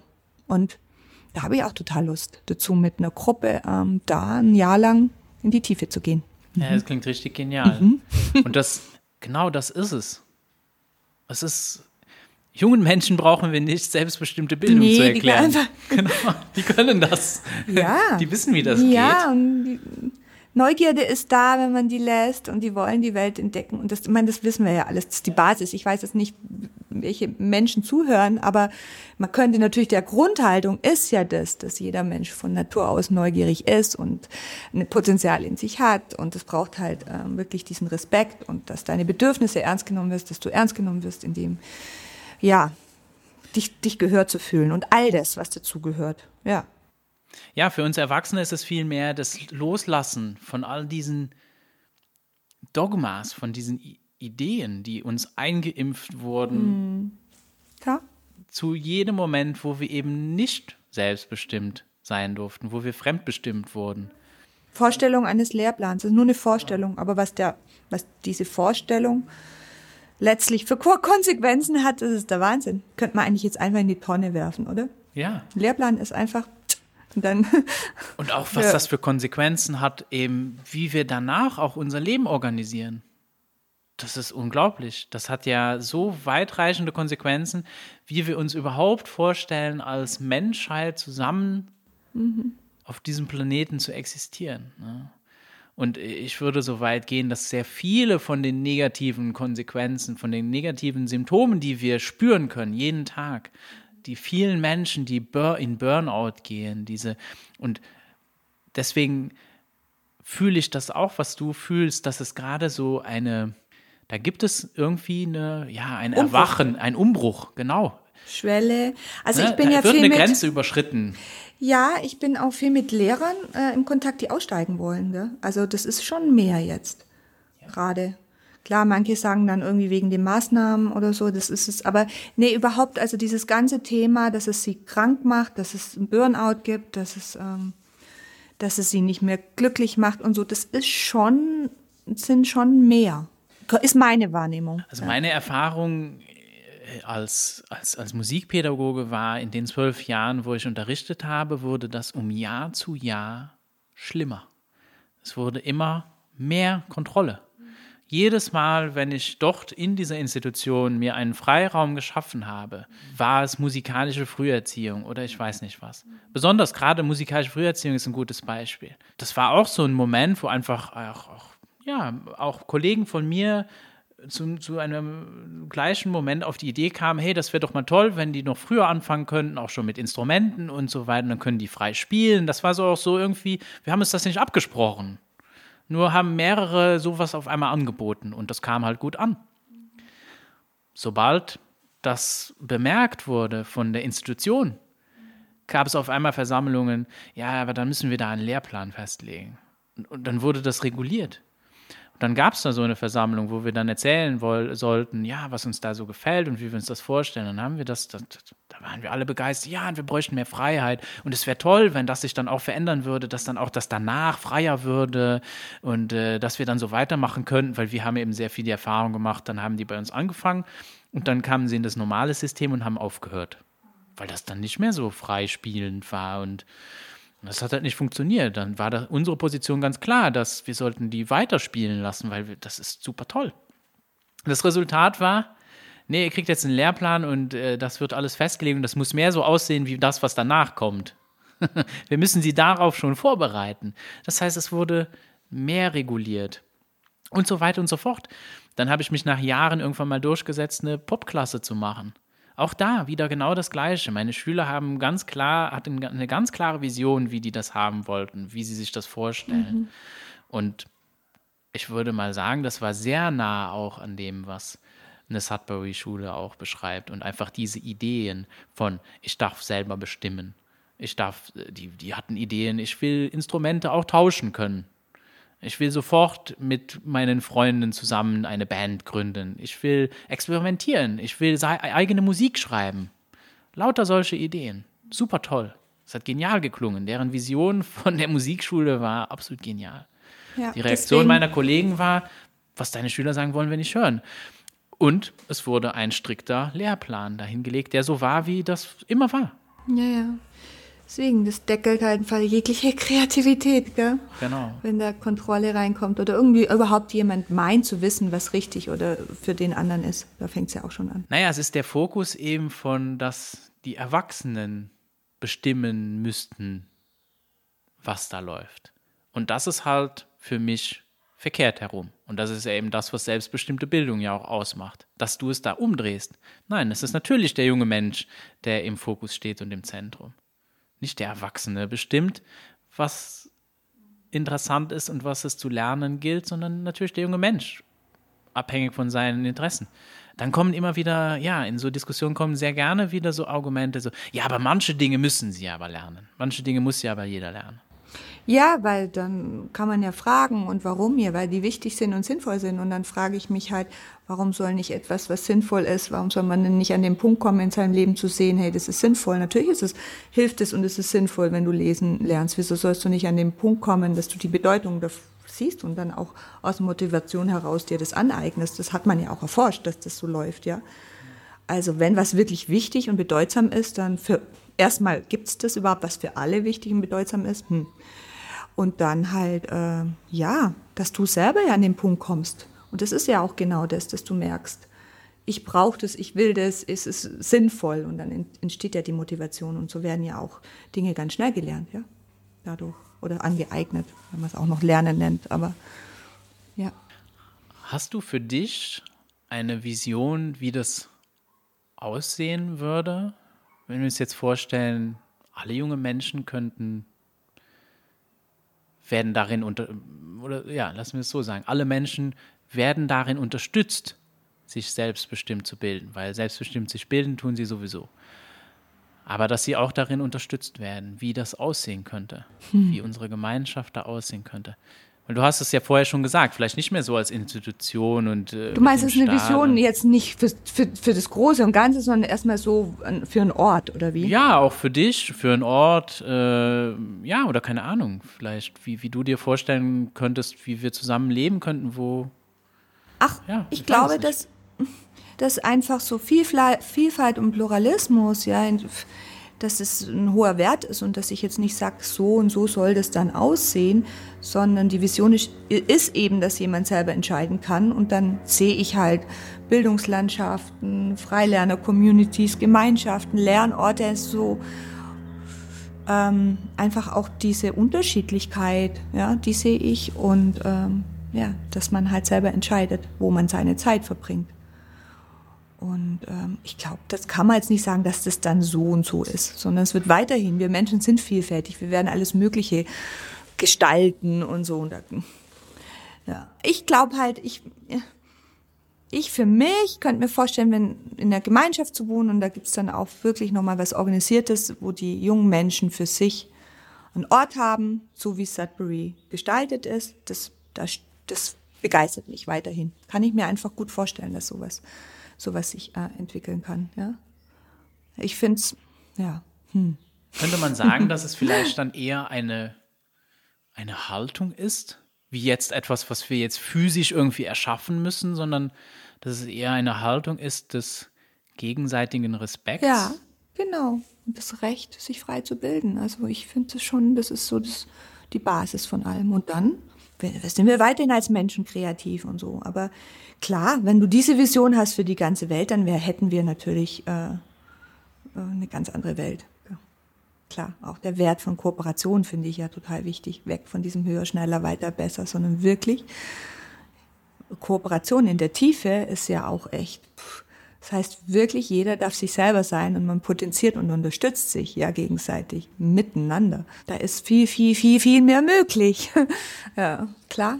Dafür kann jetzt halt einfach Schritt für Schritt für diese Werte gehen und ich für mich erstmal gucken, wie kann ich wirklich tiefe Kooperation integrieren. Und ich glaube auch, dass wir den, das möchte ich an der Stelle sagen, den ganzen Wandel, der ist von unten, was ich gesprochen habe, was ich von unten sehe, es geht in Kooperation. Dass wir weggehen aus irgendwelchen, äh, sondern wirklich jeder hat irgendwie was Wertvolles beizutragen, der für bestimmte Werte steht. Und da, ja, zu kooperieren und sich gegenseitig auch diese Kräfte zu potenzieren. Ja, deswegen ist mir auch Netzwerken wichtig mit auch im Schule im Aufbruch in, in Kontakt zu sein und mit den Freilernern und ja oder mit der mit der EUDEC und so. Einfach egal ja oder auch dem BFAS äh, oder egal wie das hat ja alles einen Wert. Ja. Das ist ja alles da geht's ja nicht um richtig oder falsch. Dieses wir müssen sowieso aus diesem richtig und falsch rauskommen. Genau. Ja die die Lagerbildung und auch die Dogmatisierung auch der Begriffe. Ich meine wir, also in, mein, in meinen Gesprächen, selbstbestimmte Bildung, klar, Peter Gray hat da eine Definition gemacht. Janne hat auch eine Definition gemacht.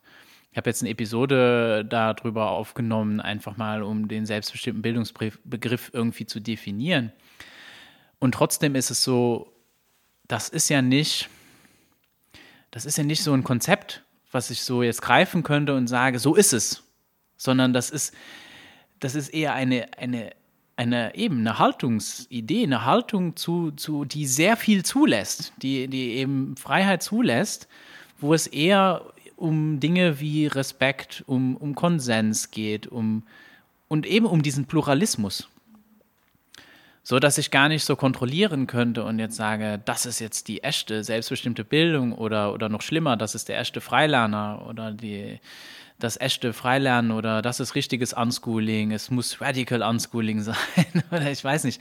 Also die Polarisierung auch rauszunehmen aus diesen, diesen Begriffen, äh, auch, ja, auch aus, aus den, vielleicht sogar so weit wie, wie auch eben Pädagogik oder was auch immer. Das ist eigentlich gar nicht mal so wichtig, denke ich. Ne? Auch, auch so, ja, die Schule, das, die machen das nicht richtig oder so, das äh, ist, glaube ich, vielleicht dass es da durchaus auch Gemeinsamkeiten gibt. Hm, ja, klar. Wir sind halt auch schnell in diesem Denken, ihm richtig falsch, in Boxen und so. Es geht echt schnell, dass wir da auch rauskommen. Und natürlich gilt es zu bestimmten, sich von bestimmten Meinungen zu distanzieren oder Verhaltensweisen zu sagen, nee, das oder so.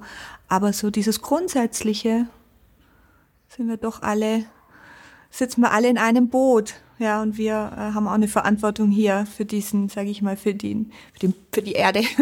ja, und das glaube ich, dass das in der Tiefe über Respekt und Kommunikation geht und äh, Kooperation geht und ja, ich bin da auch echt im Forschen, weil ich, mir ist das wirklich ein Anliegen.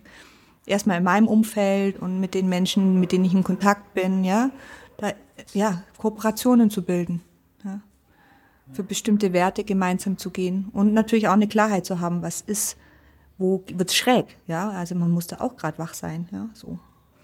Ja, und, und da gibt es nun mal auch einfach Unterschiede und wir auch die, ja, dass wir auch nicht alle am gleichen Punkt anfangen. Ne? Wir haben ja, jeder hat seine Erfahrung, jeder hat seine Dinge, die er mit sich rumträgt, seine Traumata, seine Erfahrungen, seine, ja, wir sehen die Welt alle unterschiedlich. Und es ist genau diese Unterschiede, die es eigentlich auch zu feiern gilt. Die machen uns als Menschheit auch aus. Ja. Weil ich, ich meine, das für mich ist immer das beste Beispiel, wo, wo man das, wo ich das auch sehr persönlich, auch sehr krass erfahren konnte, ist einfach nur, welche Musik hörst du gerne?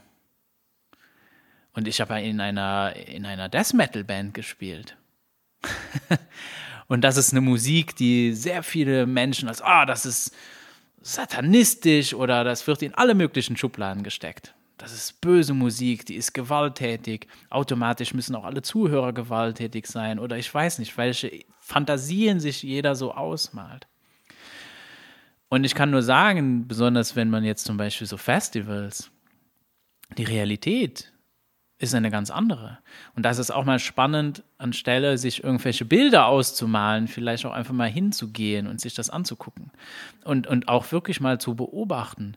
Weil besonders im, im Kontext mit, ähm, ja, wenn meine Tochter zum Beispiel mitgekommen ist auf so Festivals, also Metal-Festivals waren die mit die kinderfreundlichsten Festi Musikfestivals, die ich mir irgendwie nur vorstellen kann. Also wie respektvoll da die Menschen und was man vielleicht jetzt, wenn man die Klischees alle glaubt, sich gar nicht so vorstellen kann. Mhm. Dass da wirklich Leute sehr, sehr achtsam sind auf junge Menschen und das eben auch sehr viele von den Erwachsenen, weil du bist auf einem Festival, es geht um Feiern, es geht um Spaß haben, es geht um gemeinsam Dasein, es geht um das, ja, das Zelebrieren, dass man da irgendwas toll findet und irgendwelche Leute auf der Bühne rumhampeln. Ich meine, das ging teilweise so weit, da gibt es ja auch Bands, die sind ja auch richtig albern. Und äh, ich habe 10.000 äh, langjährige Metaller erlebt, die sich auf den Boden gesetzt haben und mit der Band zusammen gerudert sind. Weil die halt Piratenmetal machen. Das da ist strahlst du, da bist du, gell, mit der Musik ja, bist du in deinem Element. Toll. Das ist toll zu sehen. Ja, was naja. du jetzt nochmal, würde ich jetzt echt auch nochmal gerne was dazu sagen. Kommt mir jetzt so. Jetzt erzähle ich das einfach, weil es sehr was Privates und Persönliches. Ähm, mein Mann kommt ja aus dem Senegal, aus einer anderen Kultur, lebt, äh, lebt äh, eine Religion, also ist, äh, ist Moslem und ähm, als wir, als ich mich halt total verliebt habe, ja, da waren natürlich wahnsinnig viele Ängste da, gell? so dieses ganze Thema. Ich bin eine selbstbestimmte Frau. ähm, äh, und so viele Vorstellungen waren da in mir, ja. Und ähm, und dann wirklich ähm, zu merken, nee, ich bin total frei und selbstbestimmt mit ihm und er lässt mich und ich lasse ihn. Und das ist möglich, auch wenn man unterschiedliche Richtungen hat, unterschiedlich konditioniert ist, unterschiedliche Glaubenssysteme hat, ja, trotzdem eine lebendige, es ist lebendig, die Beziehung, aber trotzdem ähm, in der Tiefe eine, eine, eine, wirklich eine Liebe zu leben.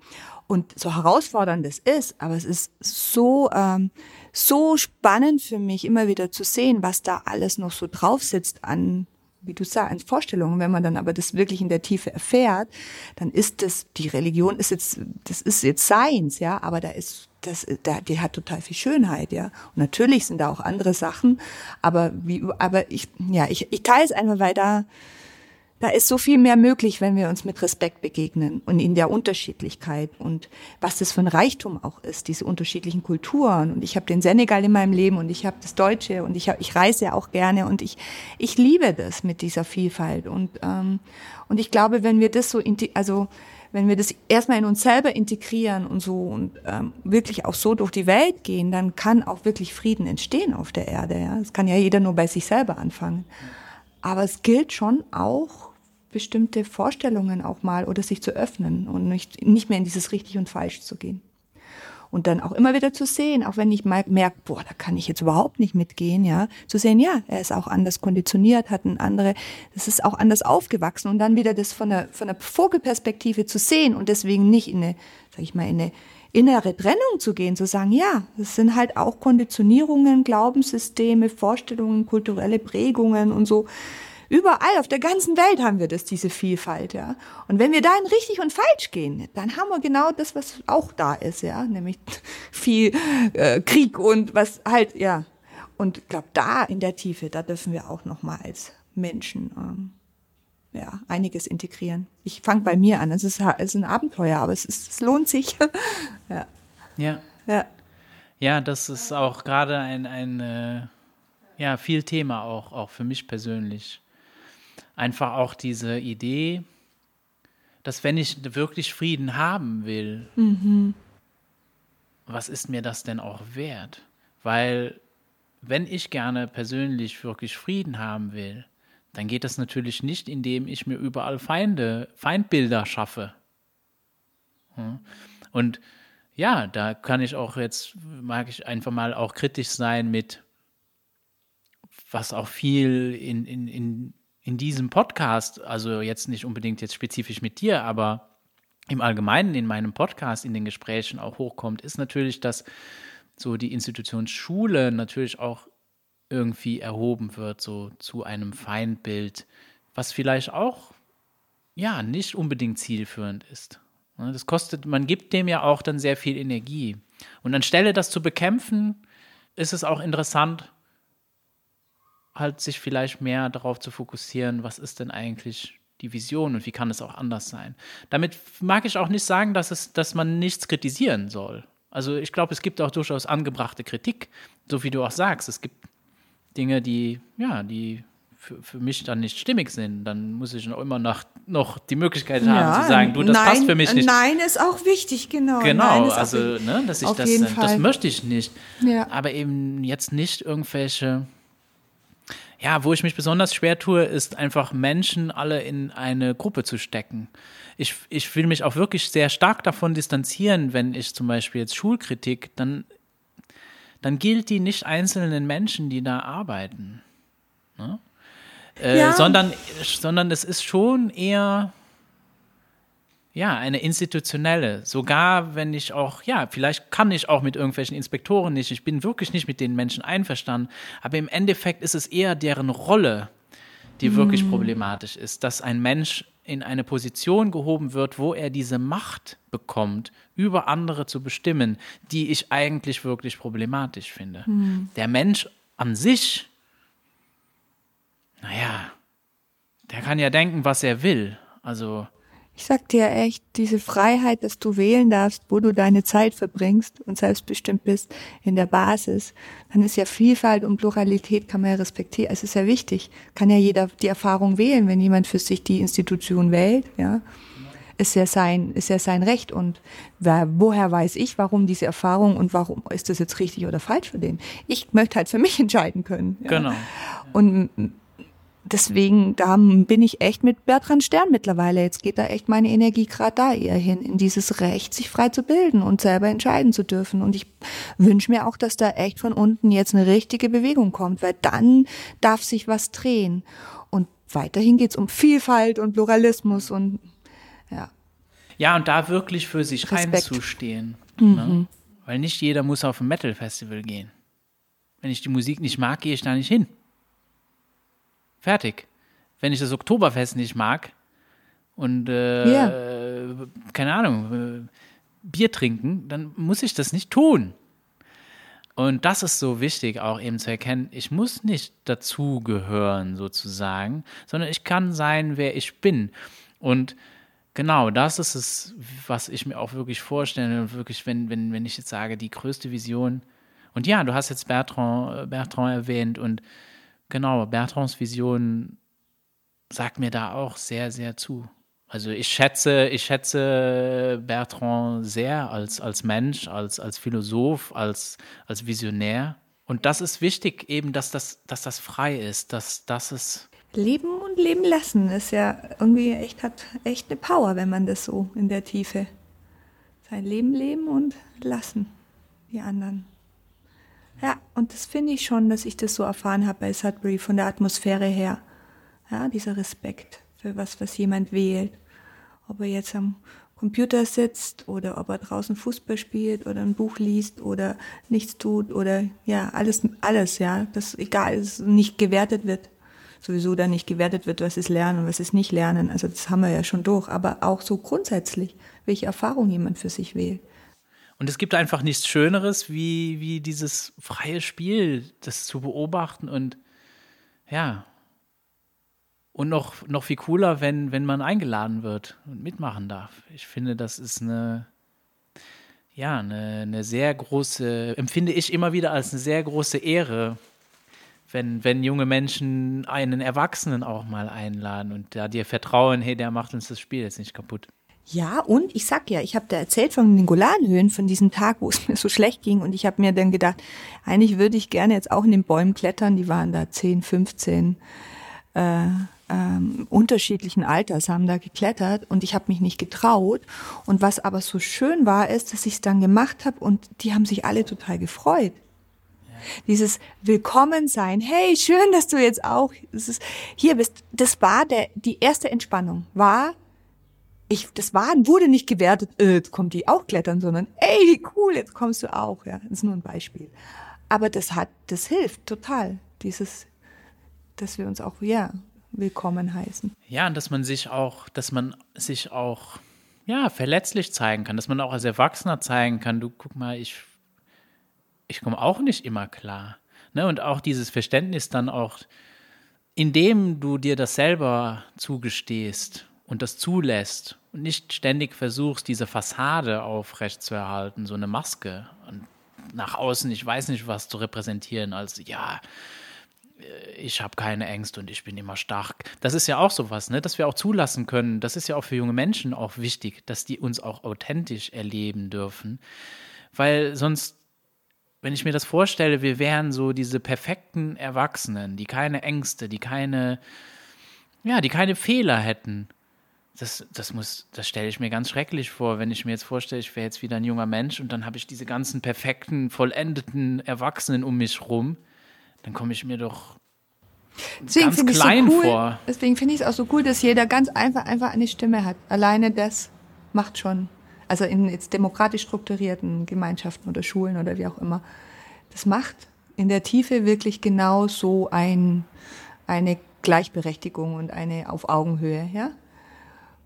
Im, im, im Menschsein. Und ähm, ja, ich musste auch, äh, musste mich genauso, ich bin auch aus, mal aus der Schulversammlung rausgeschmissen worden, weil ich mich nicht an die Gesprächsregeln gehalten habe oder war vom Justizkomitee, ja, weil ich irgendwie, keine Ahnung, weiß es nicht mehr. Aber das ist alleine das, dass das so jeder da ganz klar gleichen Rechte und Pflichten auch hat und sich an, an diese gemeinschaftlichen Strukturen und Regeln halten muss jeder und nicht einer höher gestellt ist als der andere. Das macht genau das, dieses sich als Menschen dann auch zu begegnen, ja. Ja, das muss ich aber ganz ehrlich gestehen. Ich habe ja Summerhill ja auch besucht und einfach das, das zu erleben, wie so eine Versammlung abläuft, das war schon sehr beeindruckend. Und die wurde ja dann auch geleitet von diesen jungen Menschen. Aber es war nur äh, im Endeffekt, mittlerweile ist mir bewusst, du, eigentlich können die das alle. Nur wir, in, in anderen Kontexten wird es einfach nicht zugelassen. Ne? Diese jungen Menschen sind eigentlich und klar, nicht jeder hat die gleiche. Ähm, es gibt ja einfach, wir sind alle verschieden. Ne? Der eine mag halt gerne so im Außen und auftreten und sich da auf die Bühne stellen und dann so eine Gruppe leiten. Und jemand anderes ist halt lieber mal, ja, ich ziehe mich mal zurück und brauche ein bisschen mehr Zeit. Aber ich habe das Gefühl, dass das wirklich möglich ist in, in die, der Gemeinschaft. Ich habe das ja dann auch erlebt. Das ist auch etwas, was man sehr schön erleben kann auf den Unschooling-Festivals mhm. und so. Ja.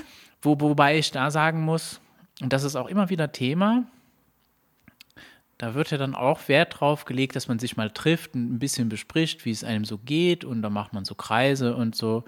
Finde ich alles ganz toll. Aber irgendwie ist das noch sehr erwachsenenzentriert. Da die jungen Menschen haben da nicht so viel Interesse, sich da zu beteiligen. Warum das so ist, weiß ich nicht. Das empfinde ich halt ganz anders in, in in so einer Sudbury, in so einem Sudbury-Kontext oder auch in Summerhill, habe ich das Gefühl, ist das anders. Hast du dafür, dazu irgendwie eine Idee? Hm, also es gibt ja dann auch immer so Vorstellungen, es ist wichtig, wenn man äh, eine Schule, sage ich mal, äh, einen Tagesablauf und alle treffen sich erstmal zum Morgenkreis oder so, das gibt es ja bei den Sudbury-Schulen gar nicht. Gell? Äh, und da ist halt die Vorstellung, dass man das auch initiiert, damit sich eine Gemeinschaft gründet oder findet. Ich habe durch das, dass es das gar nicht gibt in dem Sinne, klar, es gibt verpflichtende Sachen wie zum Beispiel, du musst ins Justizkomitee kommen, ja, wenn du einen Regelverstoß hattest oder so. Da gibt's schon ein paar verpflichtende Sachen, aber nicht jetzt, um eine Gemeinschaft irgendwie äh, zu wachsen zu lassen. Das ist gerade durch das, ist meine Erfahrung, dass jeder da so sein darf und in Ruhe gelassen wird und so entsteht dieses Gemeinschaftsgefühl. Ich habe total das Gefühl gehabt, da gibt's dieses Wir. Das ist unser, unser, unser Ort und wir sind dafür verantwortlich und wir machen das. Das ist nur, weil es diese Morgenrunden oder Dinge nicht gibt, ist es nicht so, dass da deswegen kein Gemeinschaftsgefühl ist. Das ist halt das, was ich wahrgenommen habe. Ja. Ich konnte auch irgendwann mal, ich bin ja dann nochmal zurückgegangen in, in den Kindergarten, weil ich auch natürlich noch mehr Geld verdienen musste, obwohl ich das ja eigentlich nicht mehr wollte. Ich konnte gar keine organisierten Morgenkreise mehr machen bei mir. Ich war dann irgendwann mal die Erzieherin, wo die Kinder, wo, wo es nicht schafft, die Kinder zu motivieren, dass sie im Morgenkreis sitzen. Nee, wenn die das spüren, ja, ein paar, ja, die haben gerne in der Früh erstmal was gesungen, aber andere waren, ach, die Moni ist wieder da, ach Gott sei Dank muss ich jetzt nicht dran teilnehmen am Morgenkreis. Oh ja, Gott. das ist sehr, sehr spannend, weil ich finde ja, nämlich wenn auch. Wenn die Freiheit da ist, dann trauen die sich nämlich wirklich, wo will ich das oder will ich das nicht, ja. Genau, wenn das so dogmatisch irgendwie äh, zelebriert wird, das, das ist so wichtig, wir müssen diese Morgenreise machen. Das mag ich auch überhaupt nicht. Wenn die auch zu sehr ritualisiert sind, das mag ich zum Beispiel auch nicht. Ich kann aber verstehen, dass andere Menschen das brauchen. Ja, und es gibt ja auch äh, wirklich Orte, wo das, wo das, wo das passiert und wo das auch regelmäßig mit als ein Ritual dazugehört. Ich finde es halt wichtig, dass man da nicht so einen Gruppenzwang hätte und man wüsste, man müsste nicht dran teilnehmen. Das ist, das ist für mich auch wieder selbstbestimmt, ja. Dass ich dann nicht denke, oh, jetzt muss man, muss, denkt man, man muss mich integrieren, weil ich jetzt keine Lust habe, an diesen Morgenkreisen mitzumachen. Deswegen, wenn, wenn es um Gemeinschaft geht, weil ich habe ja die Vision, Gemeinschaft zu leben, weiß ich, ich brauche echt für mich total meinen Freiraum. Und nicht, da gibt's eine Feuerstelle, da kann ich, als, als Bild, als Symbol, da bin ich, wenn ich will, und man sitzt da mal alleine oder dann ergeben sich andere, aber so ganz organisch, so wie ich. Mhm. Und wenn ich mich monatelang zurückziehe oder so, heißt das nicht, dass ich nicht Teil der Gemeinschaft bin. Also ich habe da einen totalen, äh, ich brauche das, diese, diese Freiheit, dass ich nicht irgendwo hin muss klar, geht's um Ordnung und Verantwortung übernehmen dann und solche Dinge. Natürlich gemeinschaftliches Denken, aber ja, da bin ich ganz ähm, empfindlich, wenn ich, wenn ich irgendwie zu irgendwas reingehe. Äh. Ja, ich finde das gerade total spannend, weil das ist etwas, was, was, was mir auch immer wieder im, im, ja, das kommt immer wieder hoch, diese, diese Fragen, wie organisierst du das eben auch? Und, und muss man alles organisieren? Ich glaube, es gibt so einen Bereich, und du hast es auch gesagt, mit dem Justizkomitee, wenn es um Konflikte geht. Da scheint es wohl doch irgendwie, ja, irgendwas zu brauchen, dass es irgendwie eine, ein Abkommen gibt, wie können Konflikte thematisiert und gelöst werden gemeinsam das es ist nicht mal, das Justizkomitee ist gar nicht so eine Konfliktlösung. Das ist, das, das, das geht schon darum, im Miteinander natürlich deine Konflikte. Das ist ja da, um, ähm, es gibt ja Regeln, die die Gemeinschaft äh, abgestimmt hat, dass es eine Instanz gibt, die sich darum kümmert, auch, dass die, ähm, ja, dass sich jeder auch sicher fühlen kann und dass die ernst genommen werden, wenn die wenn äh, Regelverstöße gibt. Also ich ich habe in Sapple Valley das Justizkomitee erlebt und ich war wirklich, äh, ich, das war so, boah, es ging so tief, weil ich habe so gemerkt, da ist so viel Herz gewesen und es war so klar, ja, habe ich gemacht, habe ich nicht gemacht, so Verantwortung übernehmen, Name. Niemand hat, ich hatte nicht das Gefühl, man hat irgendwie Angst gehabt oder so, weil man jetzt vor das Justizkomitee musste, sondern es hatte einen ganz hohen Wert für die Schule. Ja, ganz, ganz hohen ne? Wert, dass das, und das ist, ich habe das ja auch erforscht und ich wird ja viel diskutiert. Vielen ist ja Justizkomitee zu hart oder geht es dann um Konsequenzen, die nennen es sogar noch Sanctions und so, ja. In, in, in Amerika, da wird ja viel diskutiert und ich kann jetzt auch nicht sagen, dass es, ich habe halt für mich gemerkt, es hat eine totale Power und es ist auch in Ordnung, wenn ich irgendwie etwas kaputt gemacht habe, dass ich die Konsequenz habe, dass ich das wieder ersetze, ja, als Beispiel, ja. Oder dass, wenn ich Gewalt in, äh, wenn irgendwas ist, dass ich dann auch mal eine Suspendierung kriege, weil es geht einfach nicht. Ja, kein Respekt, keine Toleranz Gewalt gegenüber. Und da geht's dann nicht, wenn du eine Suspendierung hast, darum, dass du ausgeschlossen bist aus der Gemeinschaft, sondern stopp, dieses Verhalten geht hier nicht. Ja, weil sonst kann das die Gemeinschaft sich nicht entspannen, wenn da das nicht, ähm, ja, eine Grenze kriegt. Also ich finde Grenzen total wichtig. Ja, das Gerade bei so viel Freiheit. Und da machen wir jetzt ein anderes Fass auf, da wird auch viel drüber diskutiert und andere nennen es dann Lösungskomitee oder Konfliktlösungskomitee. Wir haben es Justizkomitee irgendwann mal genannt. So ganz klar, das ist ein Justizkomitee. Und das dauert auch, bis sowas dann läuft, aber wenn es läuft, ist es echt cool. Das ist super. Ja, und ähm, warum auch nicht? Weil, wenn ich so drüber nachdenke, genauso sollte ja eigentlich auch die Justiz mhm. Fair, ja, eigentlich genau. funktionieren. Und meiner Ansicht nach funktioniert sie nicht, würde ich fast sagen. Und ich meine, euer Gerichtsurteil ist ein gutes Beispiel dafür. Dass das insofern nicht immer funktioniert, also auch, keine Ahnung, also ich finde das schon wichtig, dass es diese Instanz gibt, aber ich habe das Gefühl, das ist so weit weg mittlerweile aus unseren Erfahrungen, dass es umso wichtiger ist, dass es das gibt, dass du das erleben kannst und dass du da Verantwortung übernehmen kannst von Anfang an. Ne?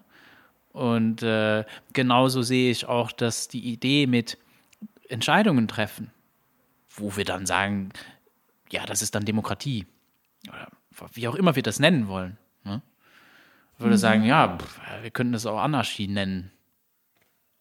Und du benutzt demokratische Prozesse oder was auch immer. Ne? Das ist ja auch, was heißt das schon? Was, was ist das? Das muss ja dann wieder jeder, in jeder Gemeinschaft wieder neu äh, definiert werden. Und wir, wenn man es jetzt ganz groß sieht, sind das einfach alles so Dinge, die sind so gegeben, aber die werden ja nicht wirklich thematisiert. Also ich kann mich nicht erinnern, in meiner ganzen Schulzeit, dass ich da irgendein Demokratieverständnis mit auf den Weg bekommen habe. Irgendwann mit 18 habe ich einen Zettel äh, in meinem Briefkasten gefunden, dass ich jetzt verpflichtet bin, wählen zu gehen, weil in Luxemburg gibt es immerhin eine Wahlpflicht. Äh, wo dann äh, mhm. auch noch draufsteht, so ja, falls ich da nicht auftauche, dann muss ich mit einer Geldstrafe oder Gefängnis rechnen. Äh, das, das ist dann Demokratie, dass ich irgendwann einen Wahlzettel. Ich meine, das geht ja viel weiter, ne? Ja, wenn du es halt hier, äh, wenn du es in der, wir hatten jetzt 45 junge Menschen äh, hier äh, wenn du wenn du es hier lebst, eine Gemeinschaft mit Freiheit und Selbstbestimmung, ja, das ist einfach super geniale äh, Struktur. Wenn du, wenn du, jeder hat eine Stimme, du hast die Schulversammlung, du hast die Komitees und alles. Ähm, alleine, was wir im ersten Jahr an Rebellion hatten hier, ja, klar, es war, kamen viele, die waren vorher Fremdbestimmung gewohnt und die haben hier getestet, haben wir hier wirklich irgendwie Mitspracherecht und, und, und. Aber dann hast du ein System etabliert, wenn jemand sich beschwert über irgendwas oder eine Regel bricht oder sagt, blöd, echt, ich finde das, ich, ist mir egal, ich ziehe jetzt Hausschuhe an, als Beispiel, auch wenn es hier Hausschuhregel gibt, ja. Dann kannst du immer sagen, mach einen Antrag und veränder die Regel. Weil du kannst dich eigentlich gar nicht mehr beschweren, wenn du dich nicht wirklich einsetzt für etwas, wo du sagst, äh, das ist mir wichtig. Und das ist für mich gelebte Demokratie. Ja, dass du nicht mehr ins Opfer gehst und ins Beschweren und, und dagegen gehst und so, sondern dass du, dass es ein, ein System ist, was du nützen kannst oder was die Gemeinschaft nützen kann, damit die Werte von Respekt und Sicherheit und Ordnung und dem Ganzen halt wirklich integriert werden, ja. Wirklich es ist echt, ja, ich merke, da kommt auch wieder eine Begeisterung hoch bei mir. Es ist eine Herausforderung und ist vielleicht auch mühsam und so, das Ganze entscheiden, aber das lohnt sich. Das kriegt eine bestimmte Kraft. Und wirklich dieses Thema Verantwortung. Ja. Ich bin nicht nur für mich und meine Bildung verantwortlich, sondern ich habe auch eine Verantwortung für die Gemeinschaft. Ich kann auch nicht nur mein Ego-Ding durchziehen. Es gibt hier auch noch innerhalb, ich kann nicht überall Trompete spielen, nur weil ich jetzt Lust habe, Trompete zu spielen. Das ist nur ein Beispiel. Ja, da will ja jemand in Ruhe ein Buch lesen. Also auch zu lernen, innerhalb einer Gemeinschaft eben diesen Respekt und Lösungen zu finden und ja, auch manchmal vielleicht auch Dinge dann nicht machen zu können aus Respekt vor der Gemeinschaft oder eine andere Lösung oder du, ja, zu finden. Das finde ich schon auch nochmal einen wichtigen, ja, Erfahrung. Ja, und das ist das, das Spannende, besonders das, was du gesagt hast, dass wir eben nicht Opfer sind, sondern wir sind Gestalter. Und sobald wir Gestalter sind von und dann sage ich auch, gut, dann kannst du auch sagen, wir sind der Staat. Wenn ich das mitgestalte, dann sind wir das gemeinsam, weil ich tatsächlich sagen kann, jede einzelne Person, jedes Individuum kann sagen, ja, aber das ist eine Regel, die möchte ich gerne neu verhandeln. Mhm. Und dass das auch möglich ist. Ne, dass, dass du an einen Ort kommst, dass du in einer Gemeinschaft lebst, dass Regeln immer neu verhandelt werden. Und da geht es eben noch viel weiter, wo ich einfach auch sagen würde, das geht nicht nur um Bildung jetzt bezüglich auf junge Menschen, sondern das geht um alles. Mit welchem Recht bestimmen Erwachsene über wie unser Lebensumfeld für junge Menschen auszusehen hat. Oder Politiker. Jetzt und Politiker wie Bildung und sind gar nicht irgendwie an der ja, Basis. Und junge Menschen dürfen gar nicht mitreden. Was, was soll das? Das geht nicht. Ja, deswegen glaube ich halt auch eben raus aus diesem Opfer jetzt und jeder irgendwie wirklich ins Handeln gehen, nicht mehr ins Beschweren. Ja, was auch immer das ist, im Kleinen oder im Großen oder sich zu engagieren oder wie auch immer, aber nicht mehr immer nur zu meckern, scheiß Schule und scheiß, sondern ja, wir sind jetzt auch alle gefordert, die Grenze zu setzen und nicht mehr ins Opfer zu gehen. Ja, und wir können das ja auch. Ich würde auch sagen, wahrscheinlich ist das so im ganz, ganz Großen, ne? schon, schon landesweit oder ja, global noch, noch viel krasser, auch wahrscheinlich gar nicht möglich. Da, da stellen wir uns was vor, äh, was Demokratie leisten soll, was, was die eigentlich gar nicht leisten, insofern gar nicht leisten kann. Dass man mal wieder, wenn ich mir einfach vorstelle, ich gehe einen Schritt zurück und wir setzen das, wir leben das mal in unseren Gemeinschaften, in, in kleineren Gemeinschaften. Und und umso besser, wenn es so Orte gibt, ne, wie Sudbury-Schulen, wo ich das erleben kann. Und das ist doch super toll. Und dann kann ich das auch mit reintragen in, in sonst meinen Alltag.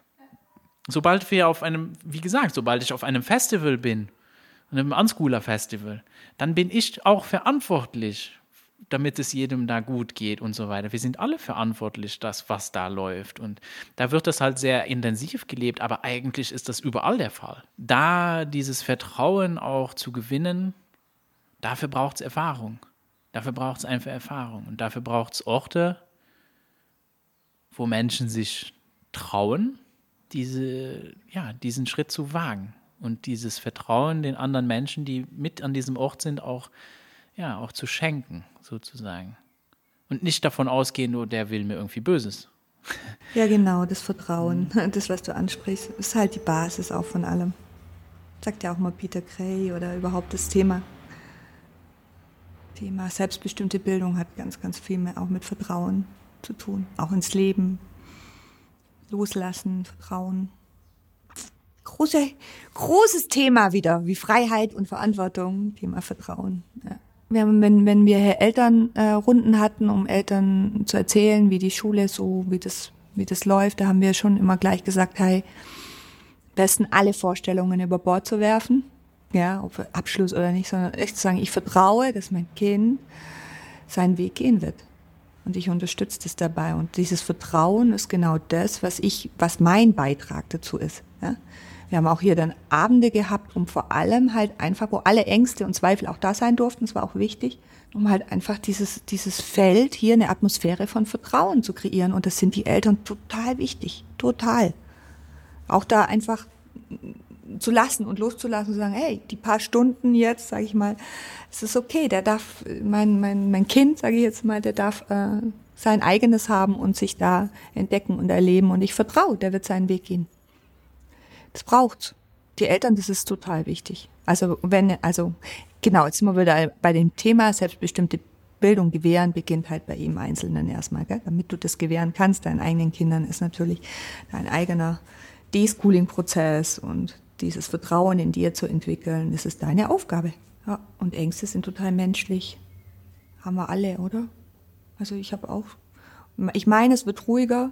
Ich habe mehr Vertrauen in mich und in meinen Weg und ja, aber menschlich. Genau. Ja. ja. Und sich das dann, wenn sowas aufkommt, irgend so ein Trigger oder so, sich den anzuschauen. Ja. Und im Idealfall geben wir dann die nicht alle weiter an die nächste Generation, ja, die sie dann wieder mit rumschleppen ja. und nicht mal wissen, woher. Ja, und die Verantwortung selber zu übernehmen, ja. Also selber nicht ins Opfer zu gehen, ja. Die Bösen im Außen, sondern okay, was kann ich so beitragen, dass der Konflikt oder die Situation oder wie immer, was ist mein Teil, ja, dass ich da ähm, gucke, was mache ich, was mache ich nicht, immer wieder braucht diese Selbstreflexion, braucht. Das ist auch großes Thema dann in der, in der Jahresausbildung, ja, die ich anbiete. Wirklich nach innen zu gehen. Ja, ja die ja. Zeit ist auf jeden Fall reif. Ja, sehr, sehr spannend, was du auch alles machst und dass du deine Energie auch wirklich da, da reinsteckst und ähm, ja, so weiterhin diese ja, diese Energie auch hier hältst und ich spüre auch. Als Gruppe, diesem, nicht nur ich. Ja. Genau, also ja ich meine. Team, Gott sei Dank. Ohne Team geht sowas nicht. Ja. ja. ja. Ich sehe und spüre in diesem Ort, wo wir jetzt hier sitzen, einfach unendlich viel Potenzial ja. Und hoffe, dass das einfach ist nicht wichtig, wie er jetzt heißt als Institution, aber dass es einfach wieder ein offener Raum sein kann, wo junge Menschen frei sein können und ja, frei frei sich bilden dürfen. In Gemeinschaft, Gemeinschaft mit Erwachsenen. Mhm, genau. Gemeinschaft erleben. Und ich meine, wenn du dich umschaust hier, gell, das ist alles noch genauso wie vor fünf Jahren, außer dass wir zwischendurch natürlich geputzt haben. Aber man könnte innerhalb von weniger Zeit könnte man hier wieder was beleben lassen. Ich meine, wir beleben es ja jetzt auch. Gell? Es ist gerade im Moment viel Workshops und Seminare zum Thema Erwachsenenbildung, weil ich finde halt, es beginnt auch in den Köpfen von, von, also dieses ganze Umdenken, was wir jetzt die ganze Zeit ja auch immer wieder thematisiert haben. Der Ort ist seit einem Jahr jetzt wieder lebendig. Gut, dann gab es jetzt den Lockdown, da war dann wieder weniger, aber jetzt laufen Vernetzungstreffen hier, Workshops, Seminare zu unterschiedlichen Themen. Und ich bin halt weiterhin voll begeistert von Sudbury und liebe das zu inspirieren und Bildung neu zu denken. Also ja, in die Richtung Leute hier einzuladen, die auf der Suche nach Neuen sind, die, die merken, so geht's nicht und nicht mehr für mich und ja. Ja, und das braucht es. Orte, die einladen, das zu erleben und ich merke, das ist auch am Entstehen, überall entstehen. Und diese Ideen, äh, die sind so präsent, einfach Orte zu schaffen, wo selbstbestimmte Bildung erlebt werden kann. Und ich glaube auch, dass mein Beitrag oder überhaupt Menschen, die das jetzt, sage ich mal, Sudbury oder demokratische Bildung wirklich über Jahre erfahren haben, dass die auch so einen realistischen äh, unterstützen können, einen realistischen Gefühl oder Bezug dazu zu kriegen, weil ich merke schon gerade auch, dass ganz viele wollen das Alte nicht mehr und in die Freiheit, in die Freiheit, in die Freiheit und dann denke ich mir, puh, ja, aber auch hier Boden und ähm, das ist auch äh, ja eine Herausforderung. Ja, ja man muss bei Zeit. sich selber mh, angucken. Du kannst jetzt erst kurz war mal jemand, ach, dann mache ich jetzt meinen Sohn zum Freilerner. Ja, nee, äh, das, das geht's nicht. Was will er? Ja, das geht's, ihn zu hören und ernst zu nehmen. Und dann halt die, diese Wahlmöglichkeit zu kreieren. Also ich meine, das kannst das Beste, was du machen kannst, ist, diese Wahl zu respektieren, ja, dass du, dass er auch überhaupt das Gefühl hat, ich könnte wählen, zur Schule zu gehen oder nicht. Ja? Diese, zu wissen, meine Eltern stehen total dahinter, ob ich jetzt will oder nicht, ja. Das ist das, was du deinem, deinem Kind, glaube ich, am meisten unterstützen kannst. Ja. Und natürlich für manche, die sagen, oh Gott, scheiß Schule und der will jetzt in die Schule, es gilt auch loszulassen, sagen, ja, der will aber jetzt die Erfahrung. Ja. Und wenn er weiß, ja oder nein, er könnte es immer sagen. Das ist, glaube ich, das größte Geschenk, was du machen kannst gerade. So sehe ich das jedenfalls heute. Vielleicht denke ich ja auch irgendwann wieder anders drüber, aber ja, es ist der Respekt manchmal nicht so einfach. Da gibt es bestimmt dann auch Grenzen, gell? Wenn dann die eigenen Kinder was wählen, wo man sagt, so, jetzt geht's. Da ist für mich eine Grenze erreicht. Auf jeden Fall. Ja. Ich werde auch noch immer ganz schön herausgefordert ja. von Klar. meiner 17-jährigen Tochter. 17 ist die, ah ja, okay. Aber trotzdem bin ich überzeugt, dass sie ihren Weg geht und äh, dass der für sie stimmt. Ja, schau, und, und, das ist schon die mal eine Ängste, Basis. die ja. ich, mhm. das sind, sind meine. Mhm. Und es ist eine Herausforderung, ähm, ne? auch damit dann auch zu leben und auch loszulassen. Ich glaube, das ist eben auch ganz wichtig, ne? dass wir auch den Respekt davor haben, dass die jungen Menschen einfach den Rahmen, den wir bieten, irgendwann sprengen. Und das ist auch wichtig sind ja auch unabhängige Menschen und besonders in dem Alter, ich meine, äh, die wird jetzt im Oktober 18. Warum wäre das Ziel, ich will sie ja nicht in irgendeiner Abhängigkeit festhalten oder so. Und die Welt steht halt offen und da gibt es ganz viele Möglichkeiten und einfach auch da loszulassen und einfach auch darauf zu vertrauen, hey, diese jungen Menschen sind nur eine Zeit lang, dass sie, dass wir sie begleiten dürfen. Und das ist eine schöne Zeit und irgendwann sprengen sie diesen Rahmen und ziehen aus in die Welt und machen ihr Ding. Und genau, genau das und dann können sie jetzt einfach schon, wenn sie zum Beispiel an einem Ort sind, äh, schon von, von jung auf ihr eigenes Ding machen. Nicht erst dann, wenn sie 18, 19, 20 sind, sondern wenn du wirklich konsequente Selbstbestimmung schon von klein auf, sage ich jetzt mal, dann kannst du das ja schon von Anfang an äh, lernen und damit lernen, mit Freiheit und Verantwortung umzugehen. Ja? Nicht erst, wenn du 18 bist, sondern. naja, und deswegen, äh, aus eigener Erfahrung, deswegen ist es natürlich bei mir auch sehr präsent, dass es durchaus nicht nur diese Rahmen, diese künstlich geschaffenen, sicheren Rahmen braucht, sondern nein, äh, es geht durchaus, es trägt sich in unser gesamtes Leben hinaus. Ne? Weil ich persönlich erfahren durfte, da gibt es ganz viele Grenzen, die in unserer Gesellschaft so gesetzt wurden, schon allein was freies Reisen angeht oder so. Ein junger Mensch darf nicht frei sich in der Welt so bewegen mit 12, 13. Das will der aber vielleicht. Und ich durfte Zeit mit einem jungen Menschen verbringen, die das definitiv wollte. Ich meine, sie ist jetzt mit 16, ist sie alleine nach Portugal studieren gegangen. Das ist so nicht vorgesehen. Das ist ein Challenge, ne?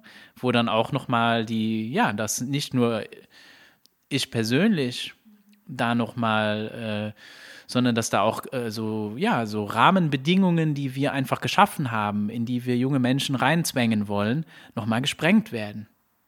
Auch Natürlich ist das möglich, dass eine 16-Jährige. Mhm. Sage ich ja, auch Vorstellungen müssen, müssen gesprengt werden. Ja, das ist echt, wir haben so viele Vorstellungen. Und die kriegen das hin. Ne? Ein, Zwölfjähriger kann durchaus äh, auch alleine mal 500, 600 Kilometer mit dem Zug reisen. Das kriegen die hin. Die können das. Und da wäre es wünschenswert, dass man eben auch ein Umfeld hat, was das auch ermöglicht und eben auch begleitet und unterstützt. Und äh, ja, und da gibt es, das gibt es einfach viel. Ne? Ich habe da auch sehr viele, ich hatte und habe auch immer noch sehr viele Ängste, einfach auch um Hilfe zu bitten und auf Menschen zuzugehen. Äh, habe eher die Tendenz, sehr zurückgezogen zu sein und habe das Glück, eine Tochter um mich rum zu haben, die, äh, oh, das interessiert mich. Ich gehe jetzt sofort dahin und mhm. frag jetzt mal, was der da macht.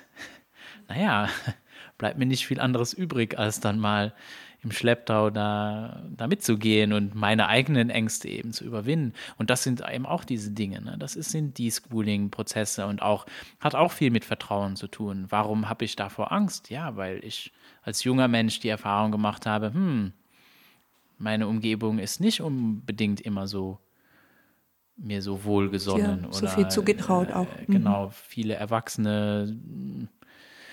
Ja, naja, und äh, das, das ist meine Erfahrung gewesen. Das muss nicht die Erfahrung meiner Tochter sein.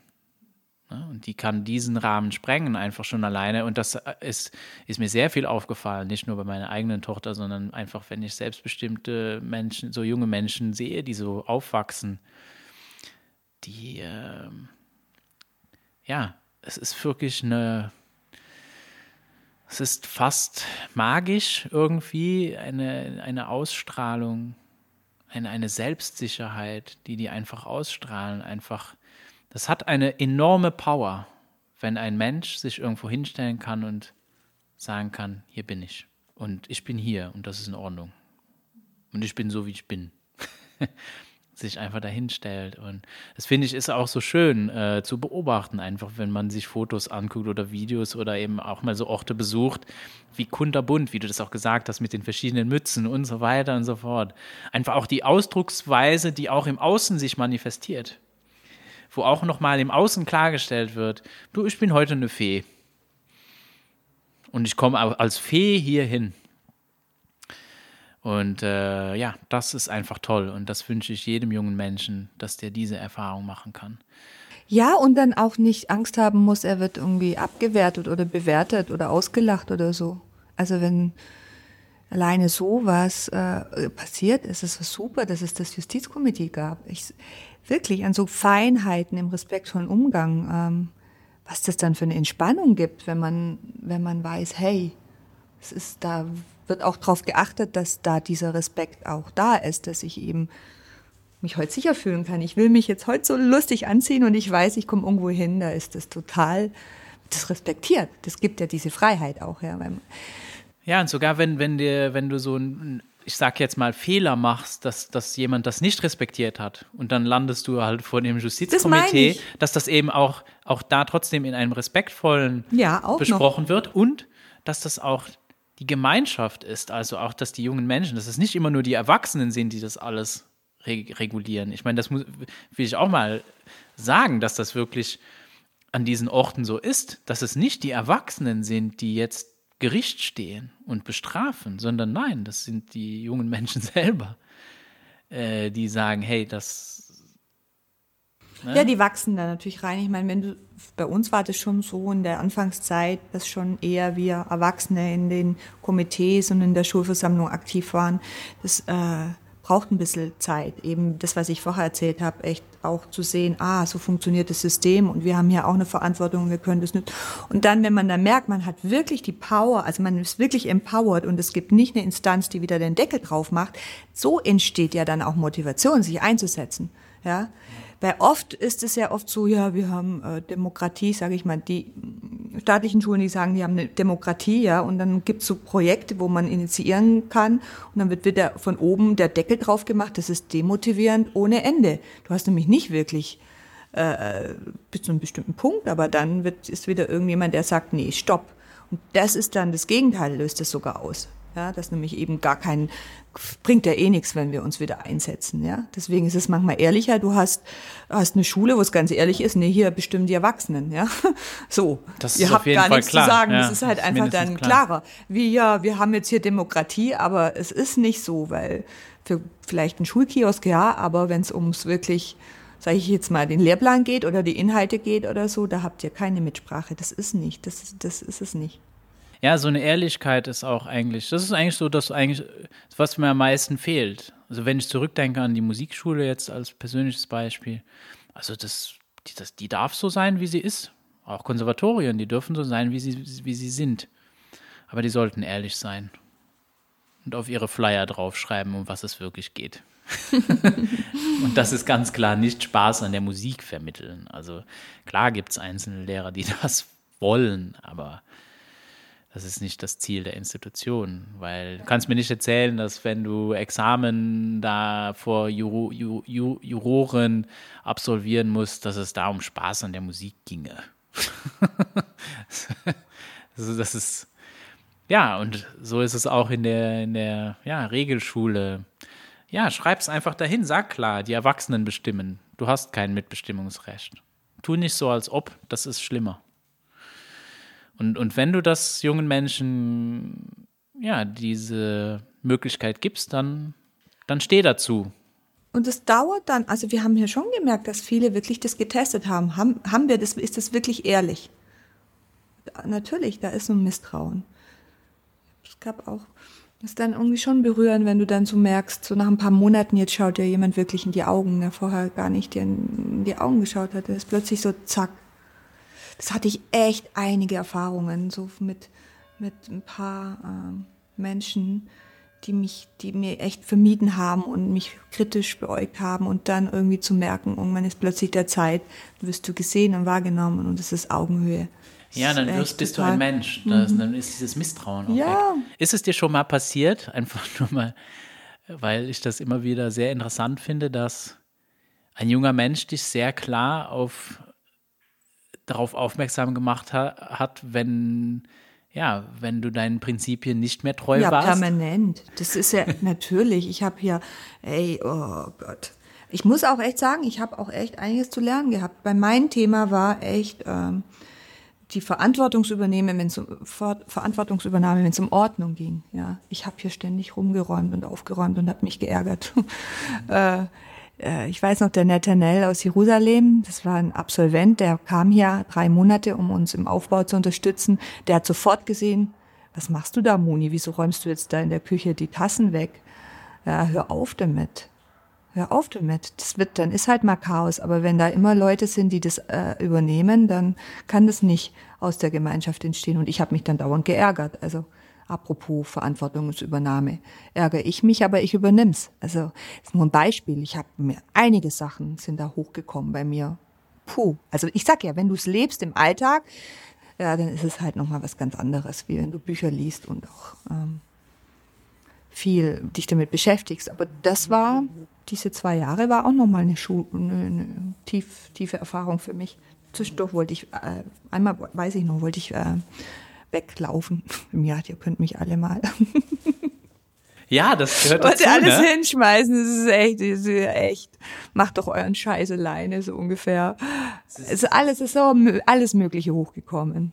Und ich sag aber auch wirklich, ich, das war schon auch ein Spannungsfeld, in dem wir so waren, als, sag ich mal, die Gründer, ja, mit, mit den ganzen Behörden und so. Ich würde, ich würde es echt nicht mehr machen wollen du bist nicht, du, da ist so viel Energie draufgegangen. Und es war auch wie so im Rücken, ja, was ist, wenn jetzt irgendwie der Inspektor kommen würde und es ist so chaotisch. Ja, das ja. bringt nochmal so Druck von außen. Ne? Ja. Der, der beschäftigt ja auch, denke ich, viele Eltern.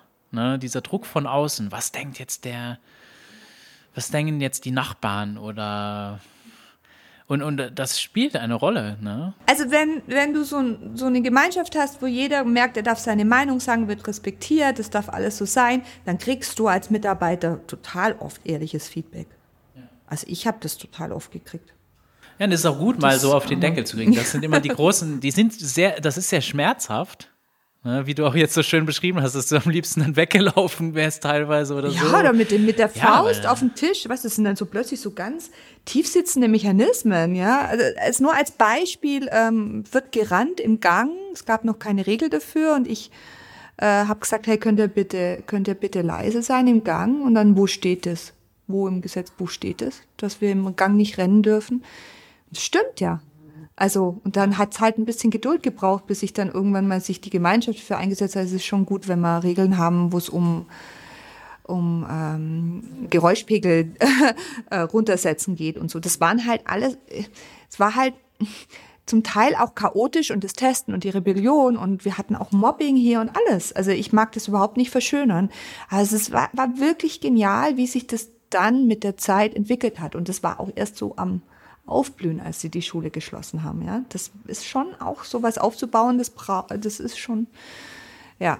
Aber ähm, ich sage immer wieder, es lohnt sich. Und ich habe ja auch viele Schulen besucht, die eben schon über Jahrzehnte äh, existieren. Das ist dann sehr klar strukturiert und auch ordentlich und äh, faszinierend. Ist wirklich faszinierend. Ja, das, klar. Weil ja auch die Erfahrung, und das ist auch, das finde ich ja auch so unendlich spannend, dass die Erfahrung von Menschen, die vorher da waren, das hinterlässt irgendein Energiefeld in einem Ort. Mhm. Du kommst dahin und weißt, okay, das hier läuft schon sehr, sehr lange. Also in Summerhill, das war sehr klar, alles. Es war alles sehr, sehr klar. Und man hat einfach gespürt, wie lange diese, das schon läuft. Und auch da gab es immer wieder die, weil es gibt natürlich immer wieder Spannungsfelder. Und das ist ja das das ist es ja. Das meine ich mit dem Menschlichen. Was dazugehört. Nee, ne? das meine ich mit dem Menschlichen, mit dem Realen, mit dem, das ist das Leben und das weiterhin noch Konflikt. Also ich habe zum Beispiel schon gemerkt, wenn ich da erstmal so angekommen bin in den Schulen auf meiner Reise, die Atmosphäre war immer erstmal positiv, cool und so. Aber wenn du dann länger da bist, dann kriegst du natürlich mit, ja, was es alles an Problemen gibt und Auseinandersetzungen, Konflikten und so. Ist Mensch, total menschlich. Also diese Vorstellungen, alle sind dann immer happy und so, das stimmt nicht. Stimmt nicht. Wäre auch, eine, wär auch eine sehr langweilige Lernerfahrung, würde ich Ach. mal sagen. Und ich glaube, es ist ja auch schon mal, wenn man für sich selber herausgefunden hat, dass es unangenehm ist, wenn es ständig laut ist, zum Beispiel, im, oder wenn, ja. wenn, wenn, wenn gerammt wird im Flur oder ähm, wenn man diese Erfahrung selber mal machen durfte, ja, das ist viel, viel stärker, als hätte schon irgendjemand im Vorfeld sich Gedanken gemacht. Ja, also im Flur darf natürlich nicht gerammt werden und bla bla bla bla bla. Nee, es ist, das funktioniert so nicht. Nee, funktioniert nicht. Und das war für mich auch nicht so leicht, weil ich habe ja so viele Schulen schon besucht. Ich wusste ja schon, wie es sich entwickeln kann. Und ich bin dann auch noch von Natur aus ziemlich ungeduldig manchmal. Ähm, und das war halt mein Lernprozess. Gell? Dass ich da oder mein, ja, da musste ich echt ganz schön, apropos wieder Vertrauen, Kontrolle loslassen und so, habe ich echt, habe ich auch viele, auch eine auf den Deckel gekriegt und gespiegelt gekriegt und immer wieder das äh, Schulgesetzbuch vor die Nase gekriegt und so, wo steht es? Dann habe ich versucht, Anträge zu stellen, dann gingen sie nicht durch. Ein halbes Jahr später gingen sie durch, weil halt die Mehrheit der Gemeinschaft das für sinnvoll erachtet hat. Äh, und manche gingen nie durch. Und ich habe dann mein, meine Vorstellung wieder losgelassen. Also es ist ein permanent, es ist ein permanentes. Oh. Oh. Aber es hat, war, ja, war trotzdem echt toll. War trotzdem eine tolle Erfahrung. Und ne, für mich persönlich. Ich habe da echt viel für mich ja, lernen dürfen, auch von allen. Doch. Und weiterhin werde es auch wieder so. Es hört ja nicht auf. ja, hört nicht auf. Es war äh, ein sehr, sehr schönes Gespräch. Ich hoffe, irgendwann in Zukunft können wir nochmal weiter uns über die Sachen unterhalten und ich bin sehr gespannt, was noch hier alles entsteht und ja, auch was mit all deinem Wirken und dem, was du in die Welt trägst, was da noch alles so entstehen kann. Vielen, vielen Dank. Ja, danke dir auch. Vielen Dank fürs Zuhören. Du findest den Podcast auch auf Facebook at selbstbestimmt sich bilden und auf Telegram t.me slash whataboutsde, wo du gerne einen Kommentar oder Like hinterlassen kannst. Ich freue mich über dein Feedback. Bis zum nächsten Mal bei Wie wäre es mit selbstbestimmter Bildung?